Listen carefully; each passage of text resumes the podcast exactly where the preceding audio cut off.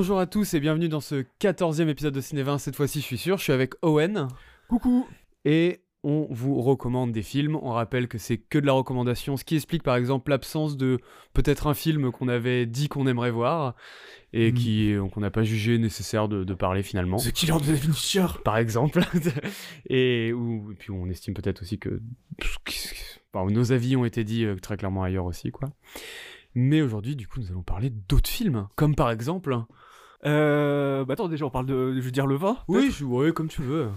Euh, ouais, aujourd'hui, on, on boit le casque à pointe. Alors apparemment, c'est pas du tout une référence euh, aux Allemands de la Première Guerre mondiale, mais euh, c'est une expression sportive apparemment. Et c'est euh, de l'Oustal des Roumegger. Alors si je me souviens bien, c'est un mono grenache. Et euh, ça, un vin léger. Moi, c'est pas les, les vins que j'ai l'habitude de prendre. Souvent, je prends des trucs un peu corsés, un peu charpentés. Et là, j'ai envie de tester un truc un peu plus léger. Donc, on- on va tester. Il est légèrement pétillant en bouche. Ah bah voilà. Euh, et pour les films, on va parler euh, pour commencer de Mars Express de Jérémy Perrin. On va parler euh, du Garçon et du Héron de Hayao Miyazaki. On va parler de... euh, c'est bon, j'ai déjà oublié. Vincent doit mourir Ouais. Vincent doit mourir. De Stéphane Castan. Que- voilà. On va parler de La Passion de Dodin Bouffant de Tranan Ung, si je dis pas de bêtises. à fait. Ouais, je suis trop fort. Et on va parler, pour finir, de... euh, je- Non, c'est bon, c'est- j'ai tout dit Bah, après, c'est les films isolés, quoi. Ah oui, et les, les... oui, les films isolés. Moi, je vais parler de euh, Simple comme Sylvain de Monia Chokri. Et toi, tu vas parler de... Les Ordres du Mal de Paco Plaza. Ok. Et, euh, et pour les films du passé, moi, je vais parler euh, du Sommet des Dieux de... J'ai un énorme trou de mémoire, mais... euh, Patrick Imbert, je crois. Ou Imbert, Mhm. ça, je suis sûr. Et toi, tu vas parler de Remorque de Grémillon. Tout à fait. Encore un film en noir et blanc avec Jean Gabin, Voilà. parce que j'ai pas eu le temps de mater le film qui était prévu initialement. et qu'on l'a vu au cinéma, un peu ce qui passait. Et du coup, bah, voilà, c'est ma, c'est ma porte de sortie. Euh, donc voilà, on commence par, euh, par Mars Express. Bon, je te laisse commencer, c'est toi qui connais. euh, Ouais, ouais, bah du coup, euh, Mars Express, c'est un film de science-fiction et d'animation français. Hashtag Cocorico. France d'un mec que j'aime beaucoup qui s'appelle Jérémy Perrin, que vous le connaissez sûrement parce que c'est lui qui a fait la série Last Man, qui est une excellente série, qui est un- vraiment un ovni. Euh, très gore, très euh, vraiment euh, sé- série d'animation pour adultes. Et, euh, et qui a aussi fait un clip euh, qui était, très- bah, qui était vachement re- remarqué. Euh, J'ai oublié le, le nom du clip, mais euh, vous tapez Jérémy Perrin clip, vous allez trouver. C'est euh, un clip très gore sur des euh, ados qui sont euh, dévorés par des monstres dans une piscine. Euh, très sexuel, enfin c'est très, très chelou. Oh, Et, euh, et du coup, c'est un mec, euh, c'est un mec qui se fait pas mal remarquer dans l'animation française parce que il a un style très à lui, euh, très euh, sur le gore, sur le- les monstres, sur euh, avec un penchant pour la sexualité et tout. Enfin, c'est et du coup des monstres sexuels. Enfin, il y a tout un truc très bizarre chez lui. Il a fait aussi une série qui s'appelle Crazy Junk, qui est un ovni, mais qui est encore plus que la semaine, qui est là, qui est ultra chelou sur Netflix, qui est vraiment euh, chaque épisode, c'est un mec qui se transforme euh, pour pour vaincre des monstres il se transforme en une sorte d'androgyne euh, mi-homme, mi-femme, avec d'énormes boobs et des, pectoraux incroyables, et qui défonce des monstres dans des effusions de sang incroyables, enfin genre euh, dégueulasse. C'est extrêmement chelou, et euh, c'est très excitant. Euh, pas dans le sens sexuel, hein, très excitant dans le sens... euh, c'est ultra... créativement. Ouais, créativement et ultra fun à voir. Et donc voilà, c'est un mec qui, est- qui a fait son petit bonhomme de chemin et qui se fait pas mal reconnaître partout. Et là, il- ça fait quand même pas mal d'années, je pense que ça fait 2-3 ans qu'on qu'on a appris qu'il bossait sur un, sur un film du coup Mars Express. Je crois que ça fait au final plus de 5 ans qu'il Ça bosse fait dessus. 5 ans qu'il est dessus, ouais. Ouais. Et du coup, Mars Express, qui est un, qui est un film euh, vraiment dans la veine euh, de- du cyberpunk, donc un peu film noir, très euh, influencé par euh, ouais, les Blade Runner, les, Akira. les, ouais, les Akira, les Ghost in the Shell, enfin tout ça. Et, euh, et aussi du cinéma de films noirs euh, des années 60. Enfin voilà. J'ai dit 60 au pif. Est-ce Oui, que c'est ça? Non, non, non. Non, c'est pas ça, c'est quoi? C'est s'il te plaît 40-50, les, Ok. les- enfin, 30-40, 50, là, Ok, les c'est films pas- noirs, c'est- l'âge d'or. Moi je connais très peu le film noir. Pour voir que, que On, je en par- on en- euh, on en parlera de, de- de certains. Et donc voilà, c'est euh, c'est un film euh, du coup qui a toutes ces influences là et qui euh, du coup qui est très ambitieux. Moi je l'attendais depuis longtemps. Est-ce que ça fonctionne? Oui, ça fonctionne vraiment vraiment très bien. Euh, du coup on suit, euh, pour vous faire rapidement l'histoire, on suit euh, une une flic qui est vraiment l'archétype de, de, la flic de, roman noir, qui est, bah, qui est du coup un peu qui est alcoolique, qui est à moitié dépressive et qui, a son, elle a son compagnon, enfin son partenaire, qui lui est un cyborg, donc enfin qui est un robot mais avec une conscience humaine à l'intérieur. Humaine dans le sens où c'est la conscience d'un humain qui a été implanté, qui, a été, qui est mort et qui a été implanté dans ce, ce robot. C'est ça. Et euh, ils vont enquêter sur euh, la disparition de deux jeunes adolescentes, euh, enfin deux étudiantes. Et en final, en fait, plus ils vont enquêter sur, ce, sur cette disparition, plus ils vont se rendre compte que c'est pas juste un, un, enlèvement de deux étudiantes, c'est les enjeux sont bien plus grands et, et c'est un film qui va questionner le rapport de cette société-là aux robots et... Euh, Ce qui est aussi un poncif du film noir, enfin pas pour les robots, mais pour le, côté où une petite enquête mène généralement vers vraiment des notions de complot d'État ou de, quelque chose de beaucoup plus systémique, Chinatown par exemple, des trucs comme ça quoi. Et un peu à la... Bah, à beaucoup de choses qu'on a vues aussi dans le cyberpunk ou même dans euh, les films Ghost in the Shell et tout, ça va questionner, questionner aussi le... Qu'est-ce que c'est un robot, qu'est-ce que c'est une intelligence artificielle, comment on où est-ce qu'on draw the line en anglais. Comment on met la ligne, enfin, on dessine la ligne de qu'est-ce qu'un humain À partir de quand on n'est plus humain? Est-ce que par exemple le, euh, son partenaire qui est qui est enfin qui est son corps est un robot mais sa conscience est humaine Est-ce que lui c'est un humain? Enfin, Voilà, on va se poser toutes ces questions là et euh, bah, du coup mine ça fait beaucoup de thèmes à aborder. Et euh, il y arrive totalement, même avec vraiment du brio. Euh, l'animation est vraiment top. Tu sens qu'il y a beaucoup plus de budget que ce qu'il avait sur, euh, sur ses trucs précédents, genre Last Man et tout. Euh, le film est super beau. Il y a même tout un, super travail sur le design, que ce soit des villes, que ce soit des robots, que ce soit des, des, voitures, je sais pas, des vêtements. Il y a tout un univers qui est créé, qui est, qui est pas non plus extrêmement original, parce qu'on va, on va récupérer des, bah, des, des, des, des, choses toutes faites d'autres univers ça reste un univers qu'on a l'habitude de voir dans la science-fiction dans le cyberpunk mais euh, mais qui est quand même euh, qui est quand même propre à, à, Jérémy Perrin. Et, euh, et en ça je trouve ça vraiment top. C'est beaucoup moins gore et c'est beaucoup moins enfin c'est beaucoup moins ouais oui gore et, monstrueux que ce que avait l'habitude de faire Jérémy Perrin. Mais ça lui va aussi de faire quelque chose un peu plus posé un peu plus classique. Et enfin c'est même, pas du tout classique c'est pas ça le mot mais oui plus posé euh, non, et voilà, je trouve que peut-être que je rebondirai sur des choses que tu as à dire, mais je trouve que ça marche à, peu près tous les niveaux. Euh, la musique est super belle, les personnages sont vraiment top. Euh. Il y a vraiment une, vraie enquête où, on, a envie de savoir qu'est-ce qui va se passer et, de découvrir bah, qu'est-ce qu'il en retourne de cet univers. Et, voilà, j'ai adoré.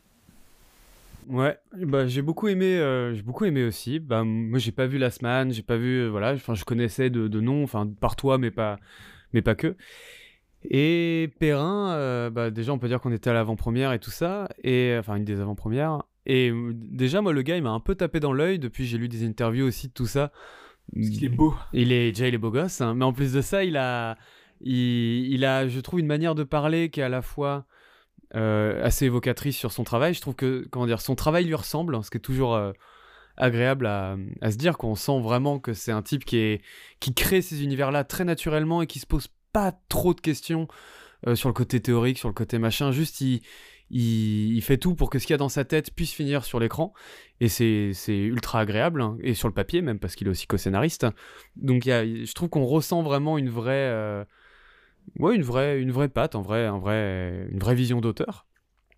Et en même temps, c'est vrai qu'il se la pète pas trop, quoi. Il a pas ce côté euh, un peu énervant à vouloir à tout prix parler de son art. C'est quelqu'un qui met en avant les autres, et c'est aussi pour ça que l'animation est aussi belle. Si on sent que c'est un type qui choisit ses équipes aussi, parce qu'il y a un vrai travail même de recherche d'animation. Ils en ont parlé un peu partout, mais typiquement les robots sont dans une espèce de travail, on va dire de 3D, enfin qui ont été créés par des trucs 3D. Euh, Là où le reste est plutôt dans un travail de 2D, pas forcément de traits de dessin animé, tout est sûrement fait par ordinateur, mais en tout cas il y a un vrai travail de 3D sur les robots mais qui se mêlent. Enfin, tout ça est dans un univers qui est, qui est cohérent en fait. Quoi. Les robots ne sortent pas complètement du truc. Enfin, c'est pas comme si euh, faut regarder un, un, film live et qu'il y avait un très mauvais euh, effet spéciaux incrusté. Non, tout, tout cet univers-là est cohérent. Et d'ailleurs, ils vont jouer euh, justement sur certains personnages, dont le policier dans un corps de robot, qui, on va dire, la, la, la technologie utilisée pour, pour ce personnage-là va évoluer en même temps des doutes de ce personnage-là euh, sur lui aussi, effectivement, ce dont tu parlais, à quel... où est la frontière. Et ce personnage-là est un personnage qui se la pose littéralement à la frontière parce que c'est un, bah, c'est sa vie à lui, donc il va se poser, euh, il va se poser cette question-là, notamment au niveau de la question de la violence. Pas trop envie de trop en dire, mais la, notion de violence entre de ce que les robots peuvent faire aux humains ou pas est super intéressante parce qu'est-ce que tu deviens humain au moment où tu peux enfin euh, laisser libre cours à ta violence aussi Ce qui est aussi une vraie question. À quel, à quel moment t'es humain à cause de tes pulsions Enfin, je trouve que le film a en vrai plein de questions, euh, de, de, de questionnements qui sont super intéressants. Et certes, c'est des univers qu'on connaît parce que le cyberpunk aujourd'hui est complètement rentré dans la culture populaire et, et a été fracassé par des, par des films, euh, enfin je veux dire, a fracassé les portes de la culture populaire par des films typiquement par, par Blade Runner et puis après des Akira, même Cyberpunk 2077 euh, dans le jeu vidéo, enfin vraiment, mais même Cyberpunk, euh, le, le jeu Cyberpunk quand il arrivait, on avait déjà tout cet univers-là en tête, mais Perrin, ce qui est chouette, c'est qu'il crée un univers et il prend plaisir à nous le montrer. Et pas forcément à nous le commenter, c'est-à-dire qu'il va voilà, créer un système, euh, des planètes, euh, des esthétiques, des architectures, euh, des systèmes de communication, quelque chose de sociétal en fait. Et il va parfois prendre le temps de nous les montrer, de nous les, de s'attarder un peu dessus. Et c'est tout, juste pour le plaisir de, de nous, bah, quelque chose d'immersif en fait, quoi, tout simplement. Et ça fait, je, je trouve, je trouve ça cool, quoi. C'est- C'est-à-dire qu'il nous raconte une histoire importante dans cet univers-là, mais une histoire de cet univers-là. Il, ne crée pas un recul sur cet univers pour euh, le commenter spécialement. Voilà, il se passe des choses, on en pense qu'on veut, il a un discours sur certains éléments, mais pas tout, et je trouve que ça donne vraiment quelque chose de très créatif, imaginatif, qui laisse place à tout ça, et, et qui est pas déjà qui est pas si fréquent que ça.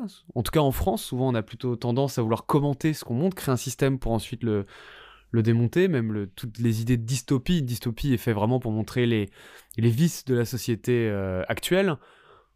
Là, ils commentent pas tout. On peut dire, typiquement, les gens peuvent se parler par des puces qu'ils ont dans leur tête et ils peuvent euh, se par- parler dans la tête des, des autres comme si c'était des téléphones intégrés.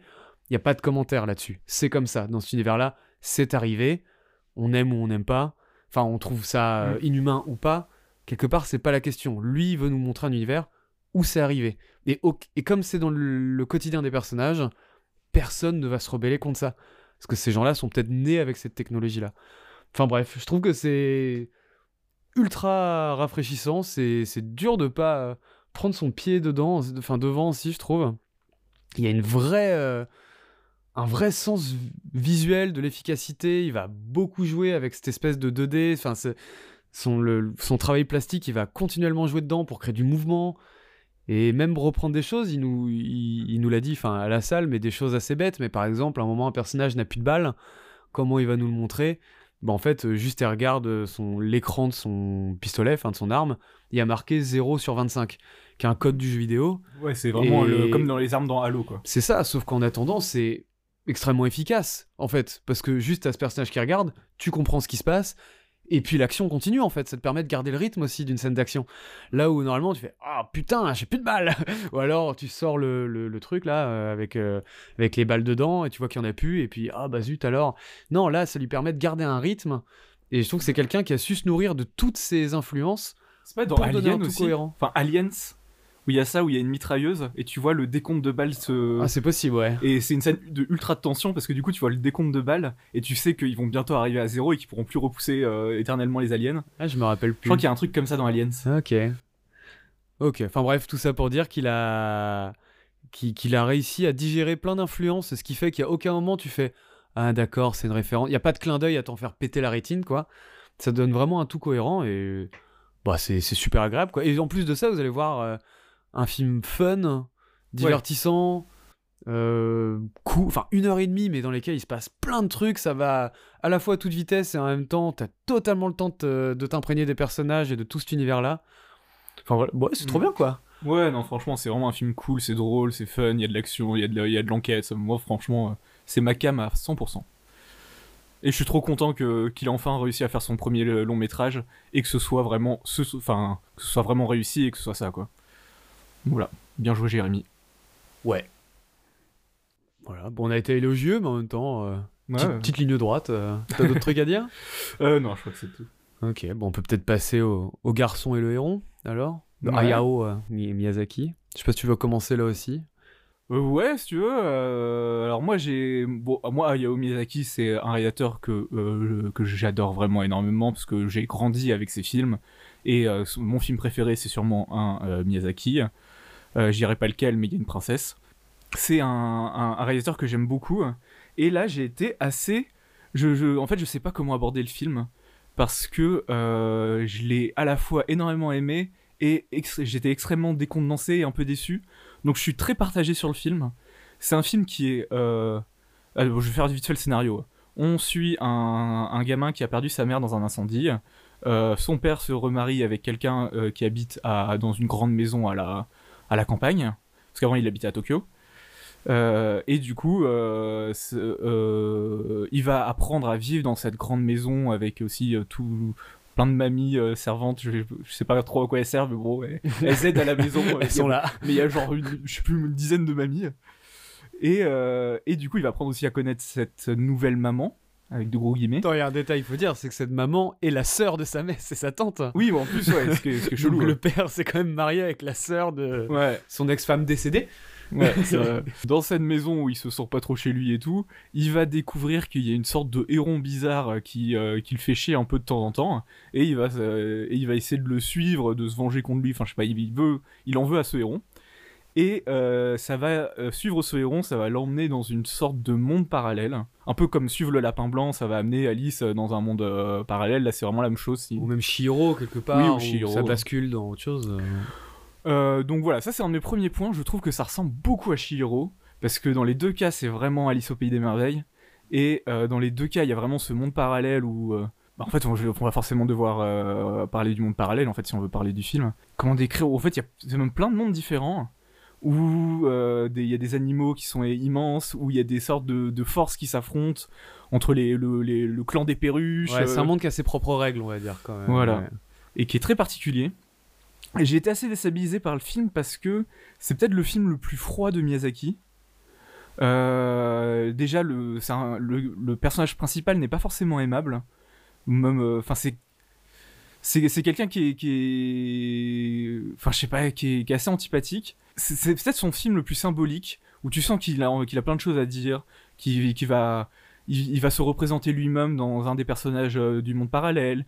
Il va il, veut parler du deuil il veut parler de d'écologie il veut parler de, de succession de euh, de comment on, on transmet euh, un héritage et forcément là on pense aussi à Goro au fait que ça n'avait pas marché la carrière de son ça, j'allais tout. dire plutôt en l'absence de succession. C'est Ouais, un voilà. film assez pessimiste au final. hein. Et du coup, c'est un film, euh, c'est un film qui a beaucoup de choses à dire. Et du coup, pour moi, il perd un peu le côté émotionnel euh, que qu'il avait d'abord. Moi, c'est compliqué généralement de, fi- de finir un film de Miyazaki sans avoir les larmes aux yeux ou sans complètement chialer euh, euh, ma race. Et là, j'ai j'ai j'ai j'ai jamais réussi ou, ou ouais j'arrive plus à parler.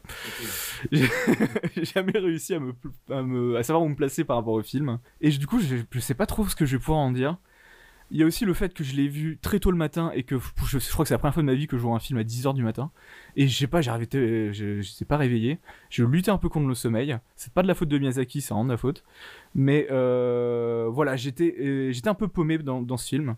Mais c'est un film magnifique. Enfin, genre, les... c'est magnifique au niveau de, de, de l'animation, des décors. Il y a des façons de représenter les choses. Genre, il y a l'incendie au C'est début. ça que j'allais dire, moi. Je trouve ça. C'est merveilleux. Je trouve ça extraordinaire. Moi, vraiment, cette scène extraordinaire. Extraordinaire. je trouve ça.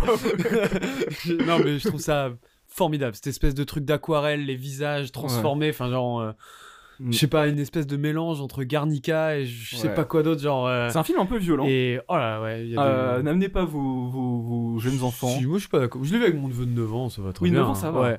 Moi, de- derrière moi, dans le cinéma, il y avait une gamine de genre 3, il y avait deux gamins 3 et 5 Il y ans. a des gens jeunes. Là, Moi, je te trouve pas si violent. Je trouve que c'est un de- c'est moins violent, moi, pour le coup. Enfin, euh, j'en ai pas vu 50. Bah, mais, clairement, la, la, la mère me meurt dans un incendie au début. euh, Oui, mais on la Et voit puis- pas mourir.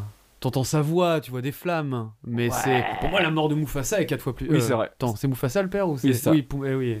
Non, Pumba, c'est pas le. Ouais, puis il y a- il y a- Simba, voilà. Bref, oui, enfin, la mort de Mufasa est beaucoup plus violente pour moi. Ouais, puis non, mais t'as le gamin qui se scarifie après, enfin, qui se, qui se, qui se frappe, c'est dégueulasse. Il se... C'est un truc. Ouais. Bah. Moi, j'avais un peu peur pour les gamins derrière moi, mais. Non, euh, non mais voilà, c'est un film très très beau, qui a plein de choses à dire, qui, euh, qui pour moi du coup en fait des fois il se perd un peu dans ce qu'il a à dire.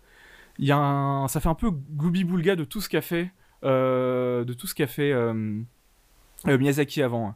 C'est vraiment une sorte de melting pot de tout ce qui, de tout ce qu'il a fait. Et pour moi du coup il se perd un peu là-dedans. Mais, enfin, je, je dis ça, je dis des défauts, mais parce que c'est un très bon film de Miyazaki. C'est un réalisateur qui, pour moi, d'habitude, je trouve que tous ses films, c'est des chefs-d'œuvre. Donc là, quand il, fait un très bon film, je suis un peu déçu. Donc c'est vraiment, je chipote parce que euh, je suis habitué à, plus aimer ses films, mais ça reste un très bon film. Et euh, en vrai, allez le voir parce que c'est une proposition euh, qui, est, quand même très cool. Et, euh, et voilà. Bah moi Miyazaki, je vais la faire. Enfin non, je vais pas la faire courte, mais moi c'est un réalisateur que j'aime pas spécialement, je m'en fous un peu. Et, j'ai un truc, mais que je pense certaines personnes ont. Enfin, je dis pas ça du tout en mode. euh, je suis anti-normie et tout ça, genre parce que je vais prendre un autre exemple, c'est que moi je suis fan de Nolan, donc euh, je suis fan du réalisateur numéro un a- actuellement, donc c'est pas du tout pour euh, me la jouer anti-courant ou quoi. Et je pense que les gens qui détestent Nolan peuvent avoir un peu la même aversion que moi j'ai avec Miyazaki. Euh, seulement, on va dire que c'est plus tendance de dire que t'aimes pas Nolan euh, parce qu'il fait du compliqué pour rien. Là où, où Miyazaki, il y a un vrai consensus autour de, de ce type-là. Le problème, c'est que quand tu ne rentres pas dans son cinéma, et bah tout le monde va te péter les couilles, hein, à te dire mais quoi, pourquoi? Et tu vas dire mais en fait j'ai le surtout quand t'as la politesse de, enfin je ne dirais pas que Miyazaki est un mauvais réalisateur. Même quelqu'un qui me dit mais c'est dans le top 10 des plus grands qui ait jamais existé, si je suis honnête avec moi-même, ça me choque pas. Je vais pas aller à, l'encontre de ça. Ça me dérange pas du tout de dire que Miyazaki est un, est un, des très grands euh, artistes de- des, des 100 dernières années, quoi. Par contre, moi, je rentre pas dedans. C'est un cinéma qui ne me, qui ne me touche pas. De un, j'ai pas grandi avec, et même en les voyant adultes, je vois toutes les belles choses, mais je n'ai pas d'attachement émotionnel spécialement à ce, à ce cinéaste. Ce qui fait que je n'ai pas d'attente non plus. Et le garçon et le héron, bah, c'est vrai que moi, j'ai, j'ai, j'ai, j'ai- aimé, parce que quand je dis c'est un cinéma qui me touche pas, je peux pas dire que je passe un mauvais moment devant un Miyazaki, c'est juste que je l'oublie très rapidement, et je peux pas dire que je suis, je suis transporté, mais effectivement, on l'a dit, c'est la scène de l'incendie du début, je la trouve vraiment incroyable, hein, vraiment d'une, d'une espèce de, de beauté, je trouve qu'il arrive un peu à toucher cette espèce de truc de de comment dire une espèce de chaos où tu sais que tu atteindras jamais ton, ton objectif quoi. Et en plus de ça ça ça prend un peu la forme d'un souvenir. Enfin je trouve qu'il arrive à, à condenser beaucoup d'émotions euh, dans, cette scène là et ça en fait une scène euh, c'est assez formidable effectivement moi j'y trouve d'autres défauts euh, que je retrouve souvent chez Miyazaki je trouve parfois ça un peu surcoté par moment un peu explicatif pour pas grand chose je trouve que c'est des personnages qui commandent souvent l'action et c'est quelque chose pour le coup qui me qui là pour le coup euh, peut me fatiguer pour, de vrai quoi. Enfin ils font pas ça tout le temps mais voilà.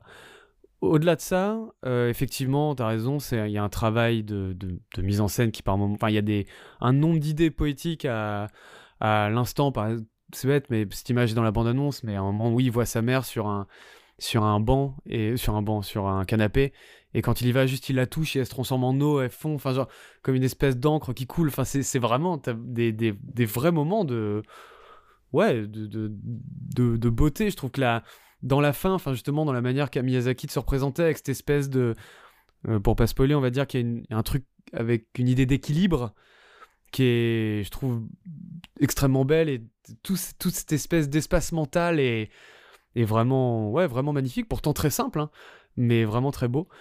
J'ai plus de mal avec la fin, on va dire qu'il y a une espèce de délire avec des perruches qui seraient les méchants, et je trouve qu'il y a un manque de liaison entre l'heure et demie qui vient de se passer et cette espèce de dernière demi-heure avec ce peuple, et surtout un personnage qui va faire figure de méchant. Au-delà de trouver le design pas très original, enfin c'est vraiment des perruches quoi, je trouve que le design est, très étrange, presque trop enfantin par rapport au reste du film, parce que c'est les méchants, enfin il y a un truc que j'ai du mal à saisir là-dedans. Pareil, les espèces de créatures là qui, s'envolent, qui sont des bébés humains euh, après là, je sais plus comment ça s'appelle. C'est un nom super simple, c'est genre des des wawa, un truc comme ça, c'est super simple. Bah, c'est vraiment des petites boules quoi. Enfin je, alors que là aussi des petites créatures mignonnes, Miyazaki. euh, moi c'est celui que j'ai le plus en tête, c'est sûrement Mononoke parce que c'est celui que j'ai revu le plus récemment. Et les Sylvains? Mais oui, les Sylvains, ils ont pourtant pareil design extrêmement simple, mais vachement plus intelligent Oui, et ou, les, ou les dans. Dans comment ça s'appelle déjà? Dans Totoro. Ah, ou- sûrement, c'est. Ou je crois qu'il y a la même, les- chose dans Shihiro aussi, tu sais, les sortes de petites boules noires. euh. Ouais, mais moi, Shiro, j'ai arrêté après Les Parents en Cochon, j'avais 8 ans, j'ai jamais vu la suite. Donc, ça m'a terrifié, c'est le... c'est mon seul trauma d'enfance qui me reste à, Je comprends. à, à traverser.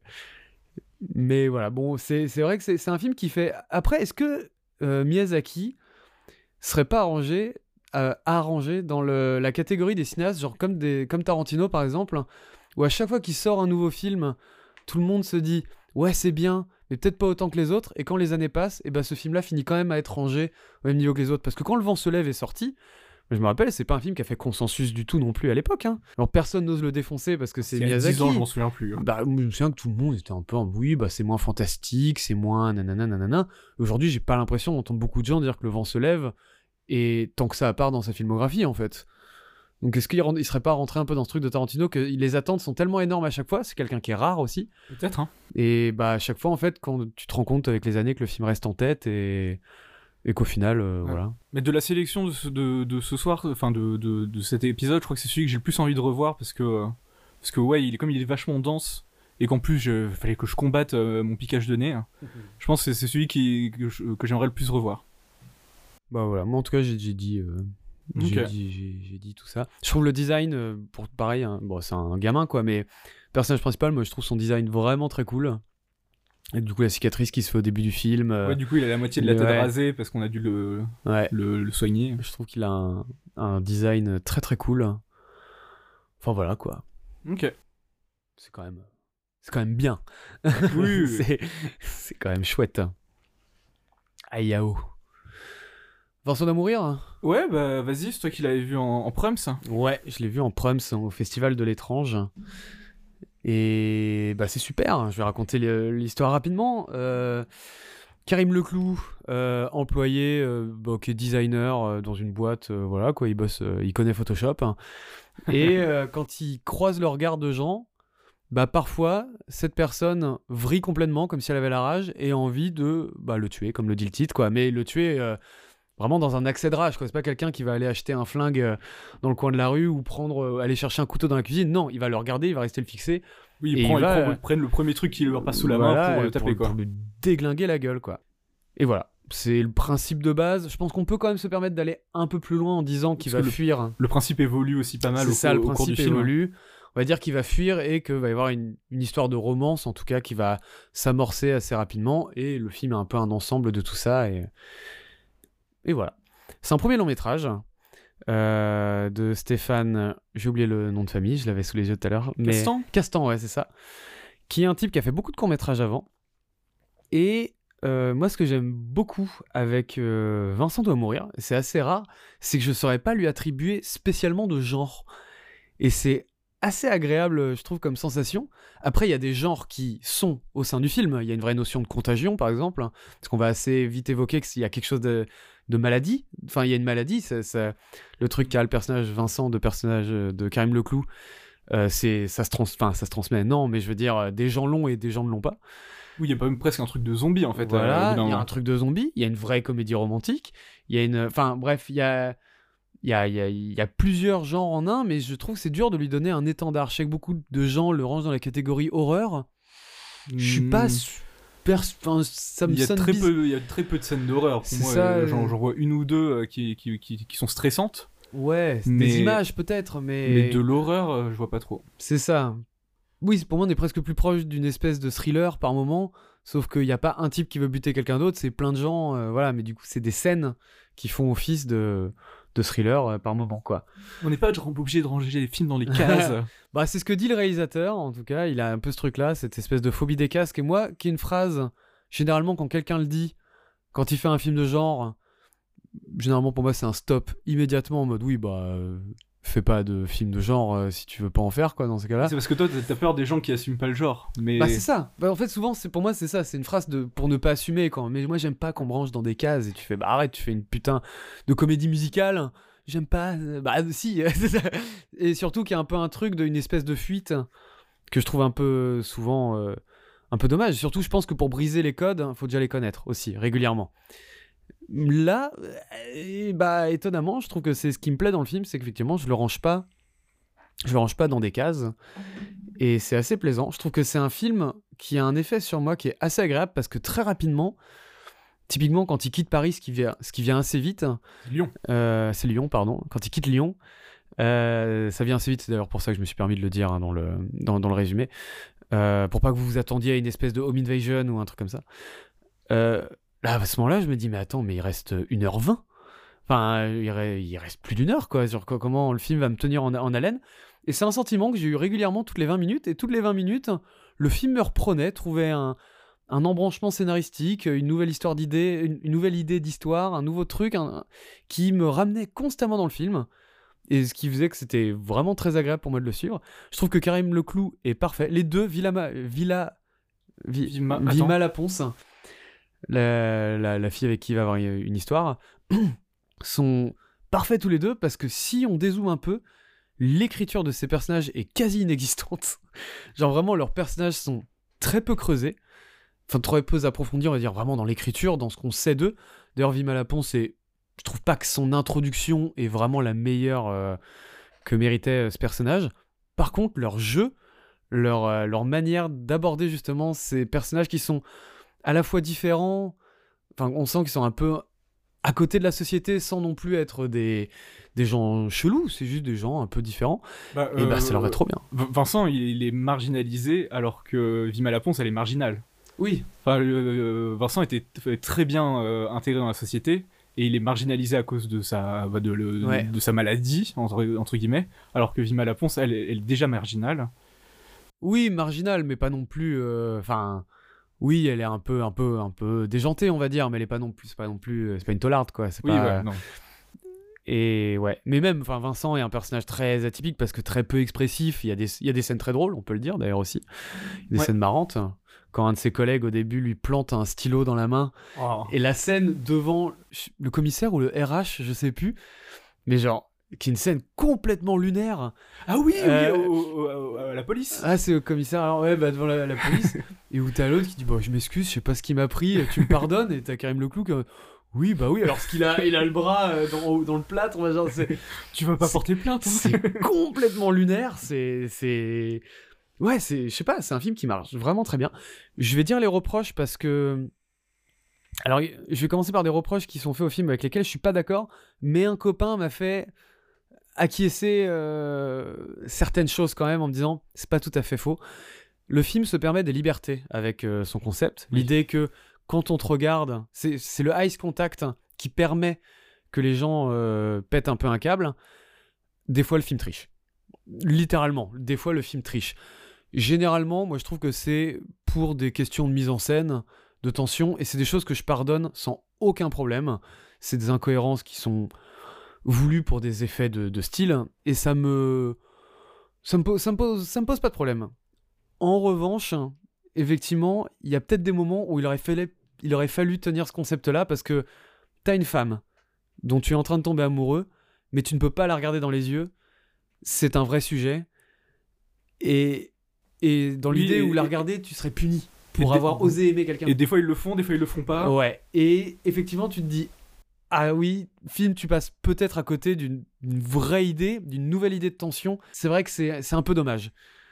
Euh, cependant, c'est un film qui est très intéressant parce qu'il aborde vraiment la violence sociétale extrêmement frontalement, parce qu'on vit quand même dans un, une période où on sent que les choses sont s'enflamment un petit peu, quoi. Il y a vraiment une espèce de colère qui peut être parfois très chaotique, parfois à raison, parfois non, et et où il y a vraiment cette idée de bah oui le film met texto en scène tout ça qui explose dans un oui dans un chaos le plus total ce qui donne une encore une fois une scène dans un embouteillage qui est formidable.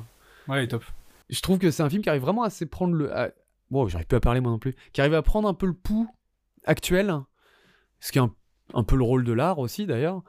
Donc voilà je trouve que c'est t'as des vrais bravo des vrais moments de bravoure de mise en scène aussi scène de combat dans, dans une fosse sceptique notamment. Ah, dégueulasse cette scène. Et ouais, t'as des vrais, vrais instants de bravoure, des, une vraie notion du rythme, une vraie direction d'acteur qui, moi, me fait beaucoup de bien et qui fait que j'arrive à passer outre ses défauts, quand bien même, effectivement, tu te dis, ah, Dommage, t'aurais peut-être pu, effectivement. Je suis pas fan de la fin non plus. D'ailleurs, on sent qu'il savait pas trop comment finir. Oh, c'est joli. Je pardonne. Oui, mais on sent qu'il savait pas. Oui, mais toi, dès qu'il y a une histoire d'amour, t'es content de toute façon. Mais, euh, mais on sent qu'il qu'il avait pas vraiment de. qu'il savait pas comment conclure ce truc-là. Je parle même d'une espèce de retournement vers la fin qui est, peut-être pas tant que ça le bienvenu. Moi, c'est un film qui me donne beaucoup de satisfaction parce que j'ai vraiment l'impression de voir quelque chose d'original, donc je, passe vraiment outre tout ça. Mais ce serait malhonnête de dire que ces défauts-là ne sont pas présents quand même, quoi. Owen Manak. Ouais, euh, bah, moi aussi j'ai beaucoup aimé ce film. Euh, bah, pour toutes les raisons que t'as dit. Ouais, j'aime bien les histoires d'amour. Je, je le trouve jolie celle-là. J'aime beaucoup le, le, côté euh, vraiment des fois très violent. Je pense qu'il aurait pu aller plus loin dans ce côté-là. Je pense qu'il aurait pu avoir vraiment de la castagne un peu vénère parce que vraiment les, les gens sont là pour, pour tuer quoi. Genre chaque coup est là pour, pour exterminer le- la, personne en face. Et ça, il y a ça un peu au début du film, après c'est un peu abandonné, on voit plus ce, ce côté-là. Enfin, si on le voit, mais on, j'aurais bien aimé ouais, des, des scènes où vraiment euh, il a vraiment de la, la castagne un peu vénère sur la fin quoi. Alors qu'à partir du moment où il y a Vima Laponce, on abandonne un peu, un, un peu ce côté-là. Mais, euh, mais oui, non, ça, va- ça- je trouve que ça marche de ouf. Et je trouve que en fait, le film est très fort dans sa façon de renouveler le concept euh, toutes les demi-heures à peu près. Où vraiment, au début, c'est juste euh, quand il croise euh, le regard de certaines personnes, ils ont envie de le taper. Donc tu dis, ah bah c'est chiant socialement, mais à la limite, euh, ça va. Tu- si tu te protèges assez. euh. Et en fait, plus ça va, plus, euh, le, plus ça change en fait. Au bout d'un moment, bah, du coup, ça veut dire qu'il peut voir personne, donc ça devient un truc où il est enfermé chez lui. Au bout d'un moment, ça. C'est vraiment beaucoup de personnes que, qui, qui, qui- veulent le tuer. Au bout d'un moment, il y a Vima Laponce qui arrive, du coup, il y a cette histoire d'amour qui commence. Et plus ça va, plus beaucoup de personnes. Enfin, euh, je vais pas non plus continuer trop, trop longtemps, mais le concept évolue à chaque fois. Euh, et ça, ça marche vraiment très très bien. Les acteurs sont très très bons. hein. Moi, Vima Laponce, je crois que j'avais vu qu'une seule fois et c'était pour un film qui était pas fou. C'était genre euh, un truc, de- tu sais, super-héros euh, avec Pio Marmaille. hein. Comment je suis devenu un Ah, super-héros comment je suis devenu un super-héros Moi, je l'ai vu dans autre chose, mais j'ai oublié quoi. C'est mon coloc qui me l'a rappelé. Moi, je l'avais vu dans un truc où elle m'avait vachement Mais, parlé. euh, le, film était pas- le film était vraiment décevant. Euh. Ah, C'était pas bien, hein, ouais, on peut- on peut le dire. ouais. Et euh, mais, mais elle est trop forte, Vima Laponce. euh, Franchement, là, elle, elle, a un personnage vraiment très attachant tout de suite. euh. C'est grâce à elle, c'est ça que moi je voulais dire en plus. Je trouve qu'il est attachant de par sa... Ouais. son jeu, quoi. Parce que sur le papier, euh, enfin, son intro, elle est compliquée quand même, quoi. Enfin, elle lui amène des burgers, quoi. Et juste, elle dit, ça te dérange si je fume. Enfin, Mm. putain, à l'écriture, tu te dis, il y a pas grand-chose à en faire. Et pourtant, elle en... Elle en tire quelque chose. Est-ce que t'as remarqué que la géographie n'a aucun putain de sens dans ce film? Ah oui, non, mais ça... Parce que vraiment, ils partent de. Enfin, du coup, il est à Lyon au début. Il va voir ses- sa famille à Villeurbanne, donc jusque-là, tout est bien. Après, il prend une voiture pour aller dans la maison, euh, genre familiale de campagne, euh, du coup, on- euh, genre de, de- bah, du coup, dans la campagne, pas loin de Lyon. Et après, il va dans un. Du coup, il rencontre Vima Laponce dans, dans un burger à côté de chez lui. Euh, et au final, euh, quand, quand on, Je crois que je vois où tu vas. Oui quand, quand, quand à un moment ils, je sais pas, ils, ils, ils vont ensemble euh, chez elle, Ouais. ils passent devant un, un supermarché à Saint-Michel chef chef, du coup dans le 44, et après, euh, Très bonne scène, la scène du supermarché. ouais, et après du coup ils prennent un, un bateau encore dans le 44, Oui, c'est ça. à côté de Nantes, C'est ça que je m'attendais à ce que tu dises. donc donc vraiment. Euh, ils ont fait ils ont fait Lyon et, euh, et Nantes mais genre euh, comme si c'était à côté quoi comme si c'était euh, dans les dans les mêmes 50 km ça n'a aucun putain de sens Oui, parce que du coup, ça veut dire qu'elle bosse à je sais pas combien de miles de chez elle. Quoi. De miles. de miles Oui. Waouh. je, voulais- je pense que je voulais dire milliers de kilomètres, ce qui est abusé également d'ailleurs, mais bon, j'ai mélangé tout. Moi, je, pendant tout le film, je me suis dit, mais pourquoi il met pas des lunettes de soleil? Mais, euh, mais bon, ça, c'est à la limite. Oui, euh, bon, après, là, on rentre dans des. Oui. Je fais une parenthèse. Les gens qui veulent à tout prix chercher des incohérences, c'est faussement intelligent. Je trouve. Parce que des incohérences, t'en trouveras toujours dans les films que t'aimes pas, oui. et t'en trouveras jamais dans les films que t'aimes bien. Non, mais là, j'ai bien aimé. Oui, non, je sais. mais c'est vrai que pendant tout Ah, le mais je sais film, bien, tu me l'as dit avec un, smile et tout, mais genre. euh, Mais euh, non, non, je trouve le film euh, bah, vraiment malin, vraiment, euh, vraiment original. On n'a jamais vu hein, une proposition comme ça. Euh, il est à la fois drôle, il est à la fois violent, il est à la fois euh, touchant. Non, je trouve qu'il c'est vraiment un film complet. Et, euh, et trop bien, euh, Castan, j'ai hâte de voir ce que tu, ce qui, ce que tu vas faire. Clairement, je le tutoie, c'est euh, très, Oui. mal, très mal poli de ma part. Mais Stéphane. Euh, Ouais, Steph. franchement, t'as fait du bon boulot. Ouais. Ouais, ouais. Bah, moi, c'est peut-être mon film de genre français préféré de, de cette année. Ah non, il y a Farang quand même. hein. Ah oui, pardon. Oui, bah Farang. Autant pour moi. Et puis même euh, Mars Express, j'ai préféré. Ah oui. Ok, bon, bah, c'est Bon. pas mon film de genre euh, préféré. Mais par contre, non, ouais, mais j'ai beaucoup d'affection pour ce film-là, en fait. ouais, et premier film quoi, donc euh, c'est c'est quand, même- c'est quand même trop cool. hein. Donc, euh, donc ouais, très très bien. Ok. Bah, on est sur Passion d'Odin Bouffant. Pour Ouais. terminer. Bon, commence, hein, je t'en prie. Ouais, bah du coup, moi je ne connais pas du tout ce mec, Tran Anung. Euh, j'ai jamais, même jamais entendu parler de lui avant. Moi, j'ai surtout voir le film parce que euh, tout le monde en a parlé. euh, quand il est passé à Cannes, il a fait pas mal de bruit. Les- Il y a pas mal de gens qui ont dit que c'était leur palme de cœur. Enfin, c'était un, un des, des gros compétiteurs à, à- du coup, à, j'ai oublié. Euh, Anatomie d'une chute. Ouais, il y en avait trois, quoi. Il y avait Anatomie d'une chute, celui-là, et le. Merde, euh, Zone of Interest, quoi. C'était les Ah oui, trois. D'ailleurs, les trois ont eu les plus grands prix, d'ailleurs, euh, à Cannes, quoi. C'est un film sur euh, un gastronome dans les années, euh, enfin dans- au, au 19e siècle. Je sais plus exactement quand, mais euh, qui, qui vit à la campagne, euh, dans, un, dans une belle maison, même un château, euh, avec ses potes. Et il, il travaille avec une, euh, une cuisinière depuis genre 15 ans. Je crois que c'est, ils le disent à un moment, euh, 13 ou 15 ans. comme je dirais plus de 20 ans, moi. Je crois que c'est 20 Ah ouais, ans qu'ils disent. Et, euh, Je me demande même si c'est pas plus, pour être honnête. Je me demande si c'est pas 30 ans, parce que c'est des cinquantenaires, même dans le film, donc. euh, et il est, euh, il est amoureux de cette femme. Il, il, il partage une relation très amicale et, et, de temps en temps ils couchent ensemble, mais, mais ça va jamais plus loin que ça. Et, mais lui, il aimerait bien se marier avec elle. Et, et voilà, elle, elle, est, euh, elle, elle a toujours refusé parce qu'elle tient à, sa liberté, elle aime bien la relation qu'ils ont euh, maintenant, parce que euh, mine de rien, ils sont aussi collègues de travail, même pas trop employés. Donc il y a aussi ce, truc-là qui vient se mettre entre les deux. Et, en fait, au final, le seul moyen qu'ils ont de communiquer, parce qu'ils sont pas très très forts à la communication, le seul moyen qu'ils ont de communiquer, c'est la cuisine. Et donc, sur les 2 heures, euh, je sais plus, 2h15, 2 heures de film, on va avoir une heure et demie de cuisine et de, et de, et de bouffe. Et, de, et c'est fantastique. C'est vraiment réalisé avec un brio, hein, avec une tendresse, avec euh, un amour de l'image et de, et de ce qu'il a envie de montrer, en fait, de la cuisine, euh, qui est magnifique. Et c'est euh, c'est vraiment touchant à tout moment. Là, on, on apprend dès le début que que du coup la cuisinière qui est jou- j'ai pas dit qui, jouait. C'est euh, Magimel et Juliette Binoche ce qui va avoir euh, de l'importance j'en parlerai après. Mais du coup on sait dès le début qu'elle est, malade. On sait pas de quoi mais de temps en temps elle a des grosses douleurs. Et ça va amener à faire quelque chose qu'ils avaient, ils avaient jamais fait avant. C'est que euh, Magimel cuisine pour elle. Euh, et ça va pivoter, enfin ça va changer quelque chose dans leur relation. Et, euh, et je vous en dis pas plus. Mais c'est magnifique. Alors si c'est important que si c'est important que ce soit Magimel et Binoche qui euh, qui fassent euh, qui jouent ces rôles-là, c'est qu'ils ont été en couple pendant plusieurs années. Je crois pendant 4 ans, un truc comme ça, euh, dans les années euh, 90, et ils ont eu une un enfant.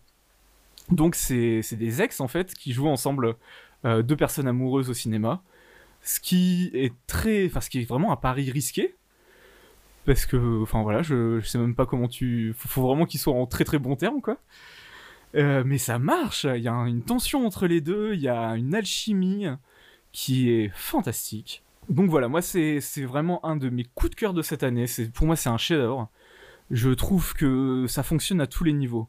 Le, jeu d'acteur est magistral surtout de la part de Juliette Binoche qui est mais genre impériale. Euh, est euh, putain, j'ai envie d'éternuer tout à l'heure. Magimel est très très fort. D'habitude, on, a, on a plutôt tendance à le voir cabotiner. Ouais. Et on adore le voir cabotiner. Enfin, moi, j'adore le, j'adore le voir cabotiner. Et là, pas du tout. Là, il a un jeu beaucoup plus, euh, beaucoup plus restreint, beaucoup plus posé, euh, beaucoup plus dans la retenue, c'est ça que je voulais dire à la place de restreint. Mais ouais, beaucoup plus dans la retenue, ça marche trop trop bien. Euh, il va... mais, les, mais les deux d'ailleurs, je pense que c'est ça aussi, d'avoir pris des, des ex pour créer une relation qui, qui est basée sur la retenue. Ouais. C'est pour ça, c'est peut-être aussi pour ça que ça marche Ouais, aussi bien.